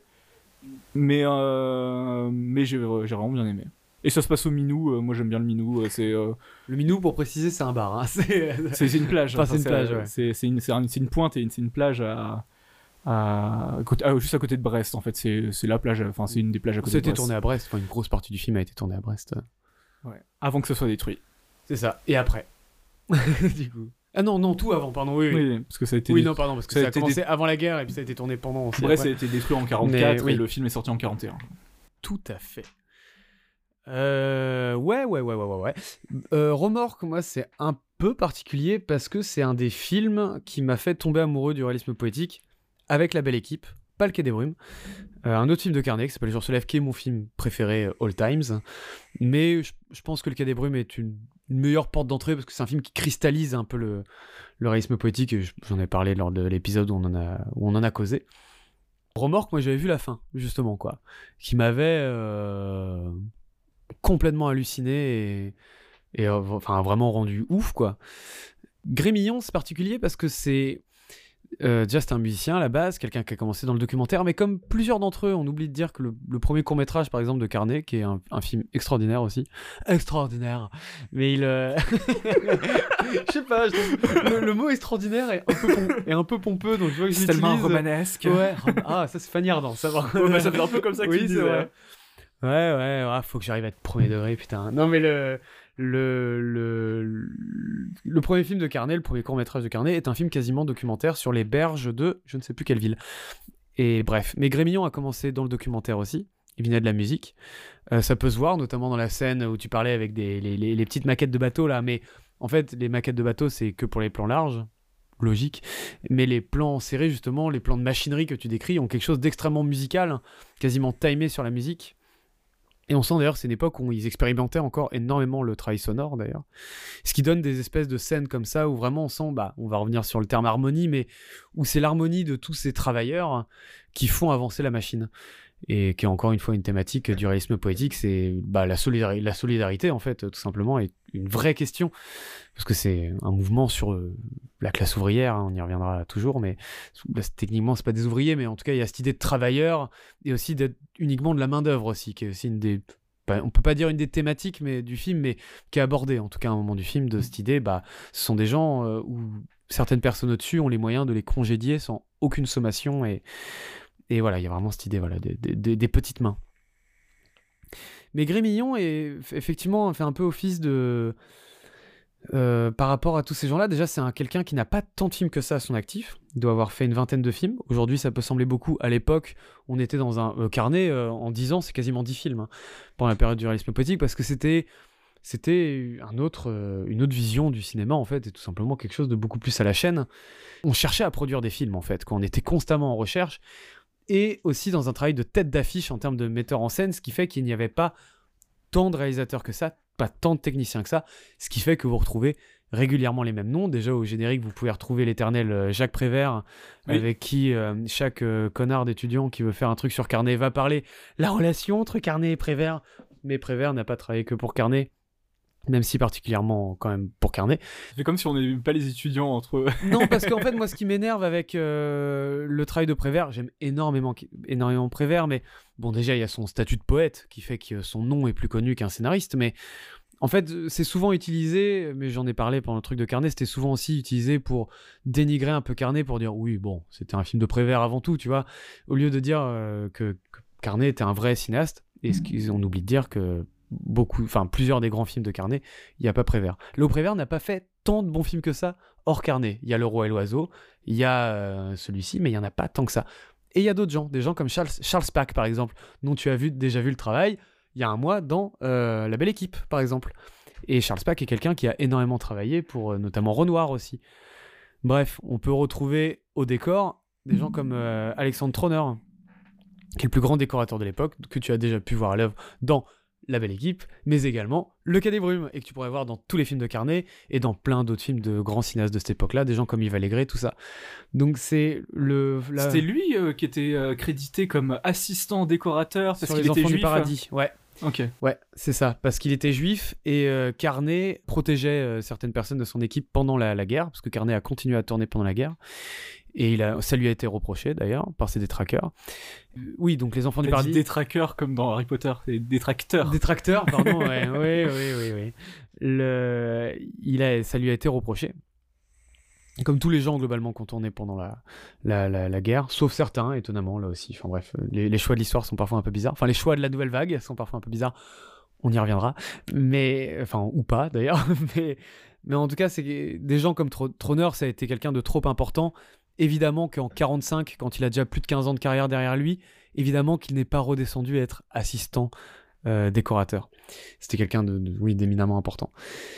Bref, on peut parler aussi du, directeur de la photographie, dont j'ai oublié le nom, mais qui était le directeur de la photographie du jour se lève de Carnet, entre autres aussi, dont, j'ai parlé, qui est mon film préféré. Enfin bref, tous ces gens-là, la monteuse aussi est une des grandes monteuses de l'époque. C'est des gens qu'on retrouvait un peu partout. Et en fait, il faut se rendre compte qu'à cette époque-là, plus que quelques réalisateurs tête d'affiche, comme je l'ai dit tout à l'heure, en fait, c'était carrément des équipes en fait qui tournaient constamment et qui étaient juste quand tu vois la gueule des films, c'était des gens qui étaient juste trop forts en fait quoi. Peut-être pas en miniature, mais pour les autres corps de métier, qui étaient des gens ouais, qui étaient, qui étaient juste euh, incroyables. Et ce qui est marrant, et c'est une des choses qui fait, je suis pas sûr d'en avoir spécialement parlé les autres fois, une des choses qui fait que j'aime énormément cette période-là aussi, c'est que je trouve que le travail d'équipe, non seulement qui est mis en scène dans ces films-là, là, j'en parlais tout à l'heure, le travail de petite main, la classe ouvrière, et aussi quelque chose qui se retrouvait en interne en fait. Et je trouve qu'on sent que c'est des films qui sont des travails d'équipe, où chaque corps artistique, technique, a les moyens de, de s'exprimer en fait, quoi. Parce que c'est toujours des films où tu peux parler vraiment longtemps des décors, où tu peux parler longtemps peut-être pas du montage parce que c'est une époque où voilà le montage était encore euh, moins libre mais où tu peux parler longtemps de la photographie où tu peux parler longtemps des accessoires voilà bref c'est du scénario des dialogues de la musique bref c'est une période qui est toujours riche remorque c'est particulier parce qu'en fait c'est un film qui est encore une fois qui a une structure extrêmement étrange parce qu'on peut le dire c'est un film dans lequel au final il se passe pas grand chose en fait t'as quelques scènes fortes la scène d'intro que t'as décrit la scène de fin qu'on ne décrira pas et entre les deux en fait il se passe pas grand grand chose au final. Et effectivement, c'est un film qui va travailler. Tu parles du personnage de Gabin, pour moi, ça va travailler plus un film sur la quotidienneté euh, et à quel point déjà ça peut tuer des gens. Notamment, t'as un peu parlé euh, de, du personnage de la femme de Gabin qui ne vit que quand il est là. On peut dire, et t'as un peu, enfin, je pense qu'on n'a pas forcément compris, mais il y a vraiment une scène où elle se pose cette question-là avec une autre femme de marin et moi, qu'une scène que je trouve très belle, hein, pendant la, qui est la seule scène où t'es pas sur le bateau pendant la scène de sauvetage. Avec la mariée, du coup. Avec la mariée, qui est une scène que moi je trouve vraiment euh, extrêmement belle, parce que en fait, c'est un personnage qui, en faisant ce constat-là, fait le constat que c'est un personnage qui ne vit pas vraiment. Et Grémillon, et là on va en venir aussi sur un autre sujet, c'est un des premiers cinéastes féministes en vrai de l'histoire du, cinéma c'est pas le film où c'est le plus abouti, parce que moi je trouve que c'est des personnages féminins qui ont des vraies faiblesses d'écriture, mais qui ont aussi des vraies forces, parce que c'est des personnages qui n'ont qu'une envie, c'est de vivre, et de vivre hors des hommes. Euh, on parle de 1941, hein, donc il faut quand même euh, remettre ça dans le contexte, c'est un parti pris assez radical. Grémillon, c'est quelqu'un qui fera un film quelques années après. Ah oui, j'ai oublié de dire pourquoi il a fait peu de films aussi. Euh, c'est quelqu'un qui s'est souvent brouillé avec les prods françaises et qui est mort assez jeune aussi. Mais il a fait un film à la fin de la guerre hein, qui s'appelle Le ciel est à vous, sur une femme qui va battre le record de vitesse. De je sais plus comment ça s'appelle ces trucs-là, mais tu sais, les trucs d'avion très près du sol. Ou euh, bref, des trucs d'aviateur, ou des, où le but c'est de battre du record. C'est pas forcément une course, mais c'est de battre un record sur un circuit d'aviation, quoi. Et c'est une histoire vraie d'ailleurs, il me semble, sur la première femme qui a battu ce record-là. Et Grémillon, c'est effectivement quelqu'un qui a toujours eu à cœur de, en tout cas, de créer des personnages féminins vraiment complexe et de leur donner une vraie place. Et par exemple, le personnage de Michel Morgan, déjà contrairement au Quai des Brumes, qui n'est sorti que 4 ans plus tôt à ce moment-là, hein, est un personnage qui, certes, fait des erreurs parce qu'elle sort avec un connard au début du film, enfin, elle est barriée avec un gros con au début du film qui est capitaine de bateau, et va tomber amoureuse d'un autre capitaine de bateau qui finalement a les mêmes problématiques, qui est pas euh, tout autant un, gros con, mais qui a des problématiques, bah, de fait, c'est aussi quelqu'un qui va risquer sa vie, c'est aussi quelqu'un qui, en fait, tu, ne peux vivre que dans son ombre, en fait, quoi, et que dans son rythme à lui. Et voilà. Et d'ailleurs, on peut dire que vers la fin, elle le comprend. On peut pas dire le choix qu'elle fait, on peut pas dire, euh, euh, voilà, dans quelle direction va le film à ce niveau-là, mais c'est quelqu'un qui, qui va avoir la clairvoyance d'esprit à un moment de s'en rendre compte. Donc c'est un film qui va vraiment, je trouve, parler, comme tu l'as dit, de cette notion d'impuissance totale qu'ont ces personnages à différentes strates, les hommes dans ce métier qu'ils sont obligés de faire, et des femmes qui ne peuvent vivre qu'au travers de leur mari. Et bah, je trouve que ça le fait euh, ouais, magnifiquement bien et d'une manière très juste. Et, et, et, c'est un film qui est presque fantomatique. Je trouve, enfin, je sais pas, dans, dans son rythme, qui a quelque chose d'assez vain. Là où dans les autres films que tu as vus, on a des personnages qui ont une hargne quand même, qui ont envie de s'en sortir, tu vois. La belle équipe, ils veulent faire ce truc-là entre potes, démocratique. Euh, voilà. Le Quai des Brumes, bah, c'est un mec qui a envie de se tailler, qui a envie de prendre le premier bateau, qui a envie de se barrer. Même quand il tombe amoureux de cette fille-là, il a pas envie de rester au Havre dans le Quai des Brumes. Il a envie de partir avec elle. Alors que là, ils sont presque résignés dès le début. Hein. C'est ça, c'est c'est des fantômes en fait. Quoi. Il y a quelque chose de très. Euh, de ouais de, de le très seul désespéré. où ils se disent ah mais attends je peux peut-être sortir de ça on lui dit on lui dit tout de suite non oui effectivement ouais c'est vrai hmm, bref voilà moi c'est encore une fois euh, c'est pas le film que j'avais prévu j'avais prévu de parler cette semaine Mais Grémillon est dans mon trio de ces cinéastes-là, de cette époque-là. Mais t'inquiète pas, tu parleras de 300 de Zack Snyder la, Bien la sûr. prochaine fois. Évidemment. Bon, après, je peux déjà dire le film, du coup, parce que tu, tu l'as vu, le prochain, moi, sera Murmure de Varda. Euh, voilà. Qui est pour le coup de la nouvelle vague. Donc, là, la période que j'aime pas spécialement, mais j'aime Varda. Donc, c'est pas grave. mais voilà. Non, mais je, après, pour, je pense pas que je reviendrai sur le réalisme poétique. Bon, après, je fais des paroles, je dis, je dis ça comme ça, mais il y a, y a d'autres gens dont on n'a pas tu parlé. m'as pas a- encore euh, montré ton film préféré. Ouais, peut-être pour un épisode spécial, pour un truc, mais ça, ça, ça viendra plus tard. Mais t'as vu le cas des brumes, t'as vu Incarné. Mais voilà, non, mais après, il y a d'autres gens à découvrir de cette, période-là. Évidemment, il y a Renoir, mais il y a aussi des gens comme Yves Allégret, des gens comme Marc Sofuls, qui est juste à la limite. Enfin voilà, il y a, il y a plein, plein, plein, plein de gens. euh. Et c'est c'est un, c'est un genre euh, de cinéma qui est spécifiquement français ou- Oui. Oui, parce que c'est une période et un lieu, en fait, quoi. C'est euh, en fait c'est le Front populaire en fait euh, le réalisme poétique quand même effectivement ça s'est arrêté en 39 avec la guerre c'est c'est un genre qui a une date de mort qui est 46 qui est éclairé par le même chef opérateur d'ailleurs qui est qui signe déjà la fin du travail entre Prévert et Carnet parce que c'est un film en fait en 46 c'est la- les portes de la nuit et qui a été un flop euh, complet critique et, populaire et en fait c'est un genre qui quelque part n'avait plus de raison d'exister après la fin de la guerre en fait parce que c'est le, côté Front populaire a pu survivre avec cette idée de révolte contre le nazisme pendant la guerre. En fait, le nazisme défendait euh, toujours cette idée du travail ouvrier et tout ça, enfin de, la main d'œuvre. Donc en fait, la, pendant la guerre, il y avait, il y avait encore euh, cette idéologie solidaire qui pouvait exister. À la fin de la guerre, c'était d'autres thématiques qui ont pris le dessus. Donc en fait, c'est un genre qui n'avait plus, qui n'avait tout simplement plus sa place en fait. Et même les, ces réalisateurs-là n'ont pas arrêté de faire des films. Hein. Carnet a fait des films jusqu'en, jusque dans les années 60. euh, Duvivier a continué sa carrière aussi. euh, du, euh, Crémillon, enfin tous ces gens-là ont continué, mais, mais même eux ont muté vers autre chose. Les, films de Duvivier, je pense, c'est celui qui a la plus belle longévité. moi, mon film préféré de Duvivier, c'est, pas La Belle Équipe, c'est, c'est euh, Voici le temps des assassins. C'est un film de 56. On peut pas vraiment dire que c'est un film réaliste, du réalisme poétique. Donc oui, c'est un film qui a une période, et donc spécifiquement française, qui a, appartu- qui a appartenu à la France à ce moment-là. Après, on peut en trouver des brides dans d'autres choses, tu vois, comme c'est comme c'est aussi une, une ambiance, on peut la décrire, à- on peut la, la décrire ailleurs, mais c'est une ce côté période. po- il y a aussi ce côté populaire euh, dans le cinéma italien, aussi à peu près à la même période. Pas tout à fait, parce que bah, l'Italie, c'est autre chose. C'est le néoréalisme, en fait. Donc, c'est vraiment un genre pareil euh, à part entière dans le cinéma italien, et qui est peut-être le genre le plus important de tous les temps, parce que c'est celui qui a, qui a le plus influencé la nouvelle vague, qui a influencé le nouvel Hollywood. Et enfin, à partir de là, en fait, tout découle de ça. Mais les Italiens ont, ont vraiment fait leur- leurs armes de leur côté, en vérité. euh. Mais eux, ils l'ont fait par. euh, par euh, bah, une autre oppression qui était le fascisme pour le coup quoi donc euh, c'est c'est autre c'est autre chose. C'est autre chose. Mais il y a des points communs hein, entre le néoréalisme et le, et le, et le réalisme poétique. De mais- parler des petites gens, de parler petits de- gens. du prolétariat. C'est ça. Mais ils en parlent pas de la même manière. Euh, là où le réalisme poétique va avoir vraiment envie de les, de les rendre beaux, euh, donc avec un travail notamment de décor où l'image doit être belle, le néoréalisme, ils sortent des studios.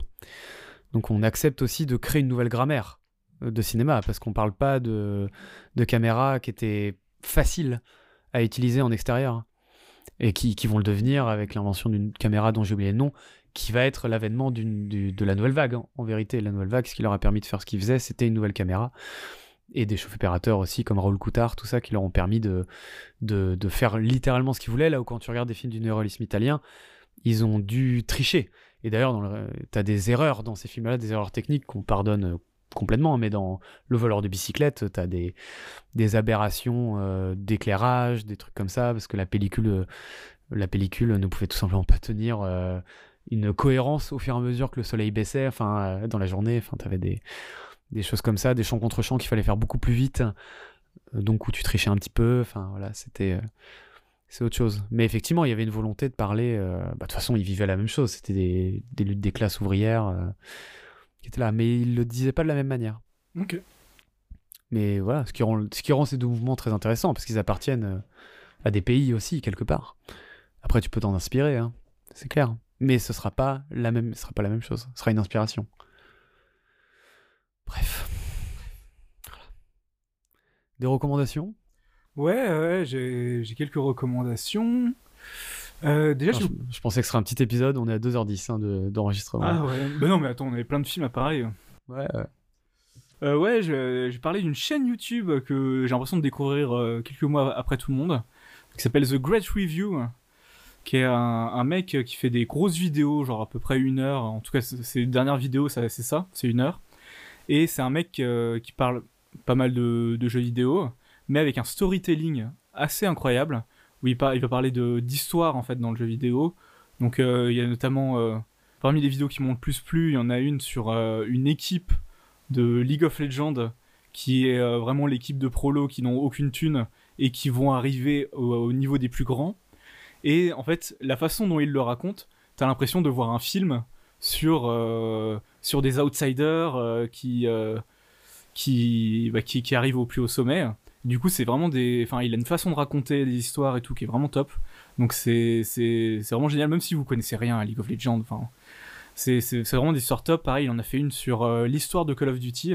Pareil, moi, c'est pas forcément le, la saga de jeux vidéo avec lequel j'ai le plus d'affect, mais euh, la façon dont il en parle, euh, la façon dont tu vois tous les enjeux, à la fois économiques mais aussi artistiques, dans, dans cette saga-là, comment comment c'est né en fait. Parce que mine de rien, euh, c'est né presque de l'influence de Spielberg à la base. Et, euh, donc voilà, c'est vachement intéressant.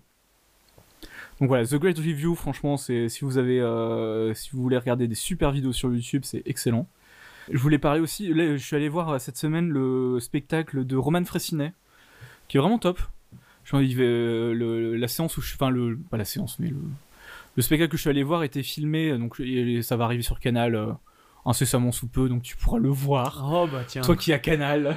Oui, j'ai Canal, ouais. Ah, pour choix. T'as t'as encore pris la voix de. Ouais, j'ai Canal, oui.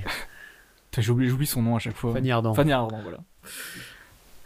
Non, c'est euh, c'est vraiment un spectacle top euh, qui, par- euh, ouais, qui, qui parle des, euh, du rapport qu'on a à nous-mêmes, à la fois de, de notre apparence, de notre rapport aux addictions et tout. Donc, donc ouais, vraiment spectacle, spectacle topi top. Voilà. Euh, bah moi en spectacle, je peux recommander celui d'Emeric Lompré qui est disponible sur Canal, qui est très rigolo. C'était pas prévu, mais ça me fait penser, à- penser à ça. Très différent de ses chroniques, beaucoup plus barré. Euh, très très cool. Non, bah moi je vais parler de deux petits trucs. En ce moment, il y a une, euh, je pense surtout à Paris, mais peut-être ailleurs, il y a une rétrospective de trois films de Kim Ji-woon, que- qui est connu pour euh, J'ai rencontré le diable, hein, globalement. Bah il y en a trois. Euh, Full King, Bittersweet Life et Deux Sœurs. Euh, allez tous les voir. C'est tous super. Moi, j'ai un peu plus de réserve sur Deux Sœurs. Euh, et Bittersweet Life est, de mon point de vue, vraiment un chef-d'œuvre. C'est vraiment un film qui m'a claqué la gueule. Et Full King est sublime aussi. Très drôle. Et voilà. Je peux vous recommander ça. Et c'était quoi ma deuxième? Ah oui, l'album de Souffrance. Un petit rappeur, euh, tranquillou, euh, qui a sorti un petit album là. Où vous retrouverez notamment ZKR, Vald, Tranquillou, mais souffrance dans la même phrase, quoi. oui, bah c'est. Oui, bon après là on est vraiment dans du rap euh, hip-hop. Donc euh, oui, il y a du y a en featuring Oxmo Puccino, ZKR et Vald. Euh, c'est les trois feats. C'est quelqu'un d'assez. C'est c'est marrant. Enfin, on dit souvent un peu à l'ancienne. Effectivement, il y a un peu ce côté-là, ne serait-ce que dans les prods. Il y en a des sublimes, genre Tempête. Tempête. Benjamin Epps aussi en ce moment. Non, Benjamin, c'est pas vraiment l'ancienne. Lui, il a un style boom bap, mais en vérité, il a vraiment un, il a un speed. Cole et tout ça. Cole, c'est quand même il y a une dizaine d'années. Là où là, il y a vraiment un truc, euh, entre guillemets, les, les IAM, tout ça, quoi. Dans les prods, lui, il a vraiment un truc très terre à terre. Euh, T'as ce côté à la fois, oui, très street, euh, très rue, sans glorification, mais en même temps, il est vraiment, il peut vraiment te dire, je, je veux vraiment te t'enculer si tu me fais trop chier quand même dans l'idée. J'ai découvert ça, enfin Vald en avait déjà parlé de ce mec-là. J'ai écouté le feat que j'ai beaucoup aimé, couplet de Vald très très lourd. Et la musique suivante s'était lancée, Ciel gris, euh, Kebab Grill. Et j'étais en mode, wow, c'est incroyable. Et je me suis fait l'album, je l'ai relancé, je l'ai re-relancé, re-relancé. Et voilà, c'est un bête d'album, c'est ce que j'écoute le plus en ce moment. Et je suis en train de lire euh, L'appel de la forêt de Jack London, et bah c'est vachement bien. Voilà, aussi. Petit, euh, petit conseil en plus. Voilà, qu'est- qu'est-ce qu'on qu'est-ce qu'on va voir au cinéma prochainement?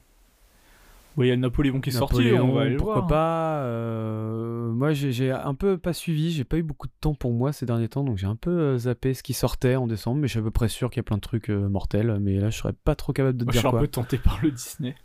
Moi, j'irai pas le voir parce que c'est bon, Disney, j'en j'en peux plus, mais... euh, Ah, moi, ils, moi, ils m'ont Mais- impressionné il y a- il y, a, il y a quelques années avec Encanto, qui était vraiment une dinguerie. Ah ouais, bah moi Encanto typiquement, euh, enfin je l'ai pas vu mais j'ai l'impression d'avoir déjà vu ça 14 fois en termes de design. Là où Wish, j'ai vu la bande annonce, euh, l'esthétique a l'air vraiment cool pour le coup. Ouais. Et ça a l'air d'être une comédie musicale. Moi, j'aime bien les comédies musicales, donc. euh, Why not, hein? Tout à fait. Mais j'ai pas d'idée, je saurais pas te dire. euh, voilà. Tout ce que je sais c'est qu'on parlera de murmure de mon côté en film du passé, voilà. Ouais. Et moi, de 300 de Snack Snyder. Plutôt crevé. Et ben voilà, c'est la fin de, de cet épisode-là. Vous pouvez nous retrouver toujours ensemble, comme la mouche et la merde, comme l'amour et la haine. C'est qui la merde et c'est qui la mouche? Ah bah, euh, je laisse les gens décider euh, en commentaire. Et puis on vous retrouve bientôt pour le voilà le prochain. Le vin était très chouette, ça passe Ouais, tout seul. franchement, il était bon. Ouais. hein. Je garde l'idée des côtés pétillants, effectivement. Enfin pétillant, c'est pas du champagne, mais euh, voilà, très agréable en bouche. Eh bien, bisous. On vous retrouve pour l'épisode 15. Salut. Ciao.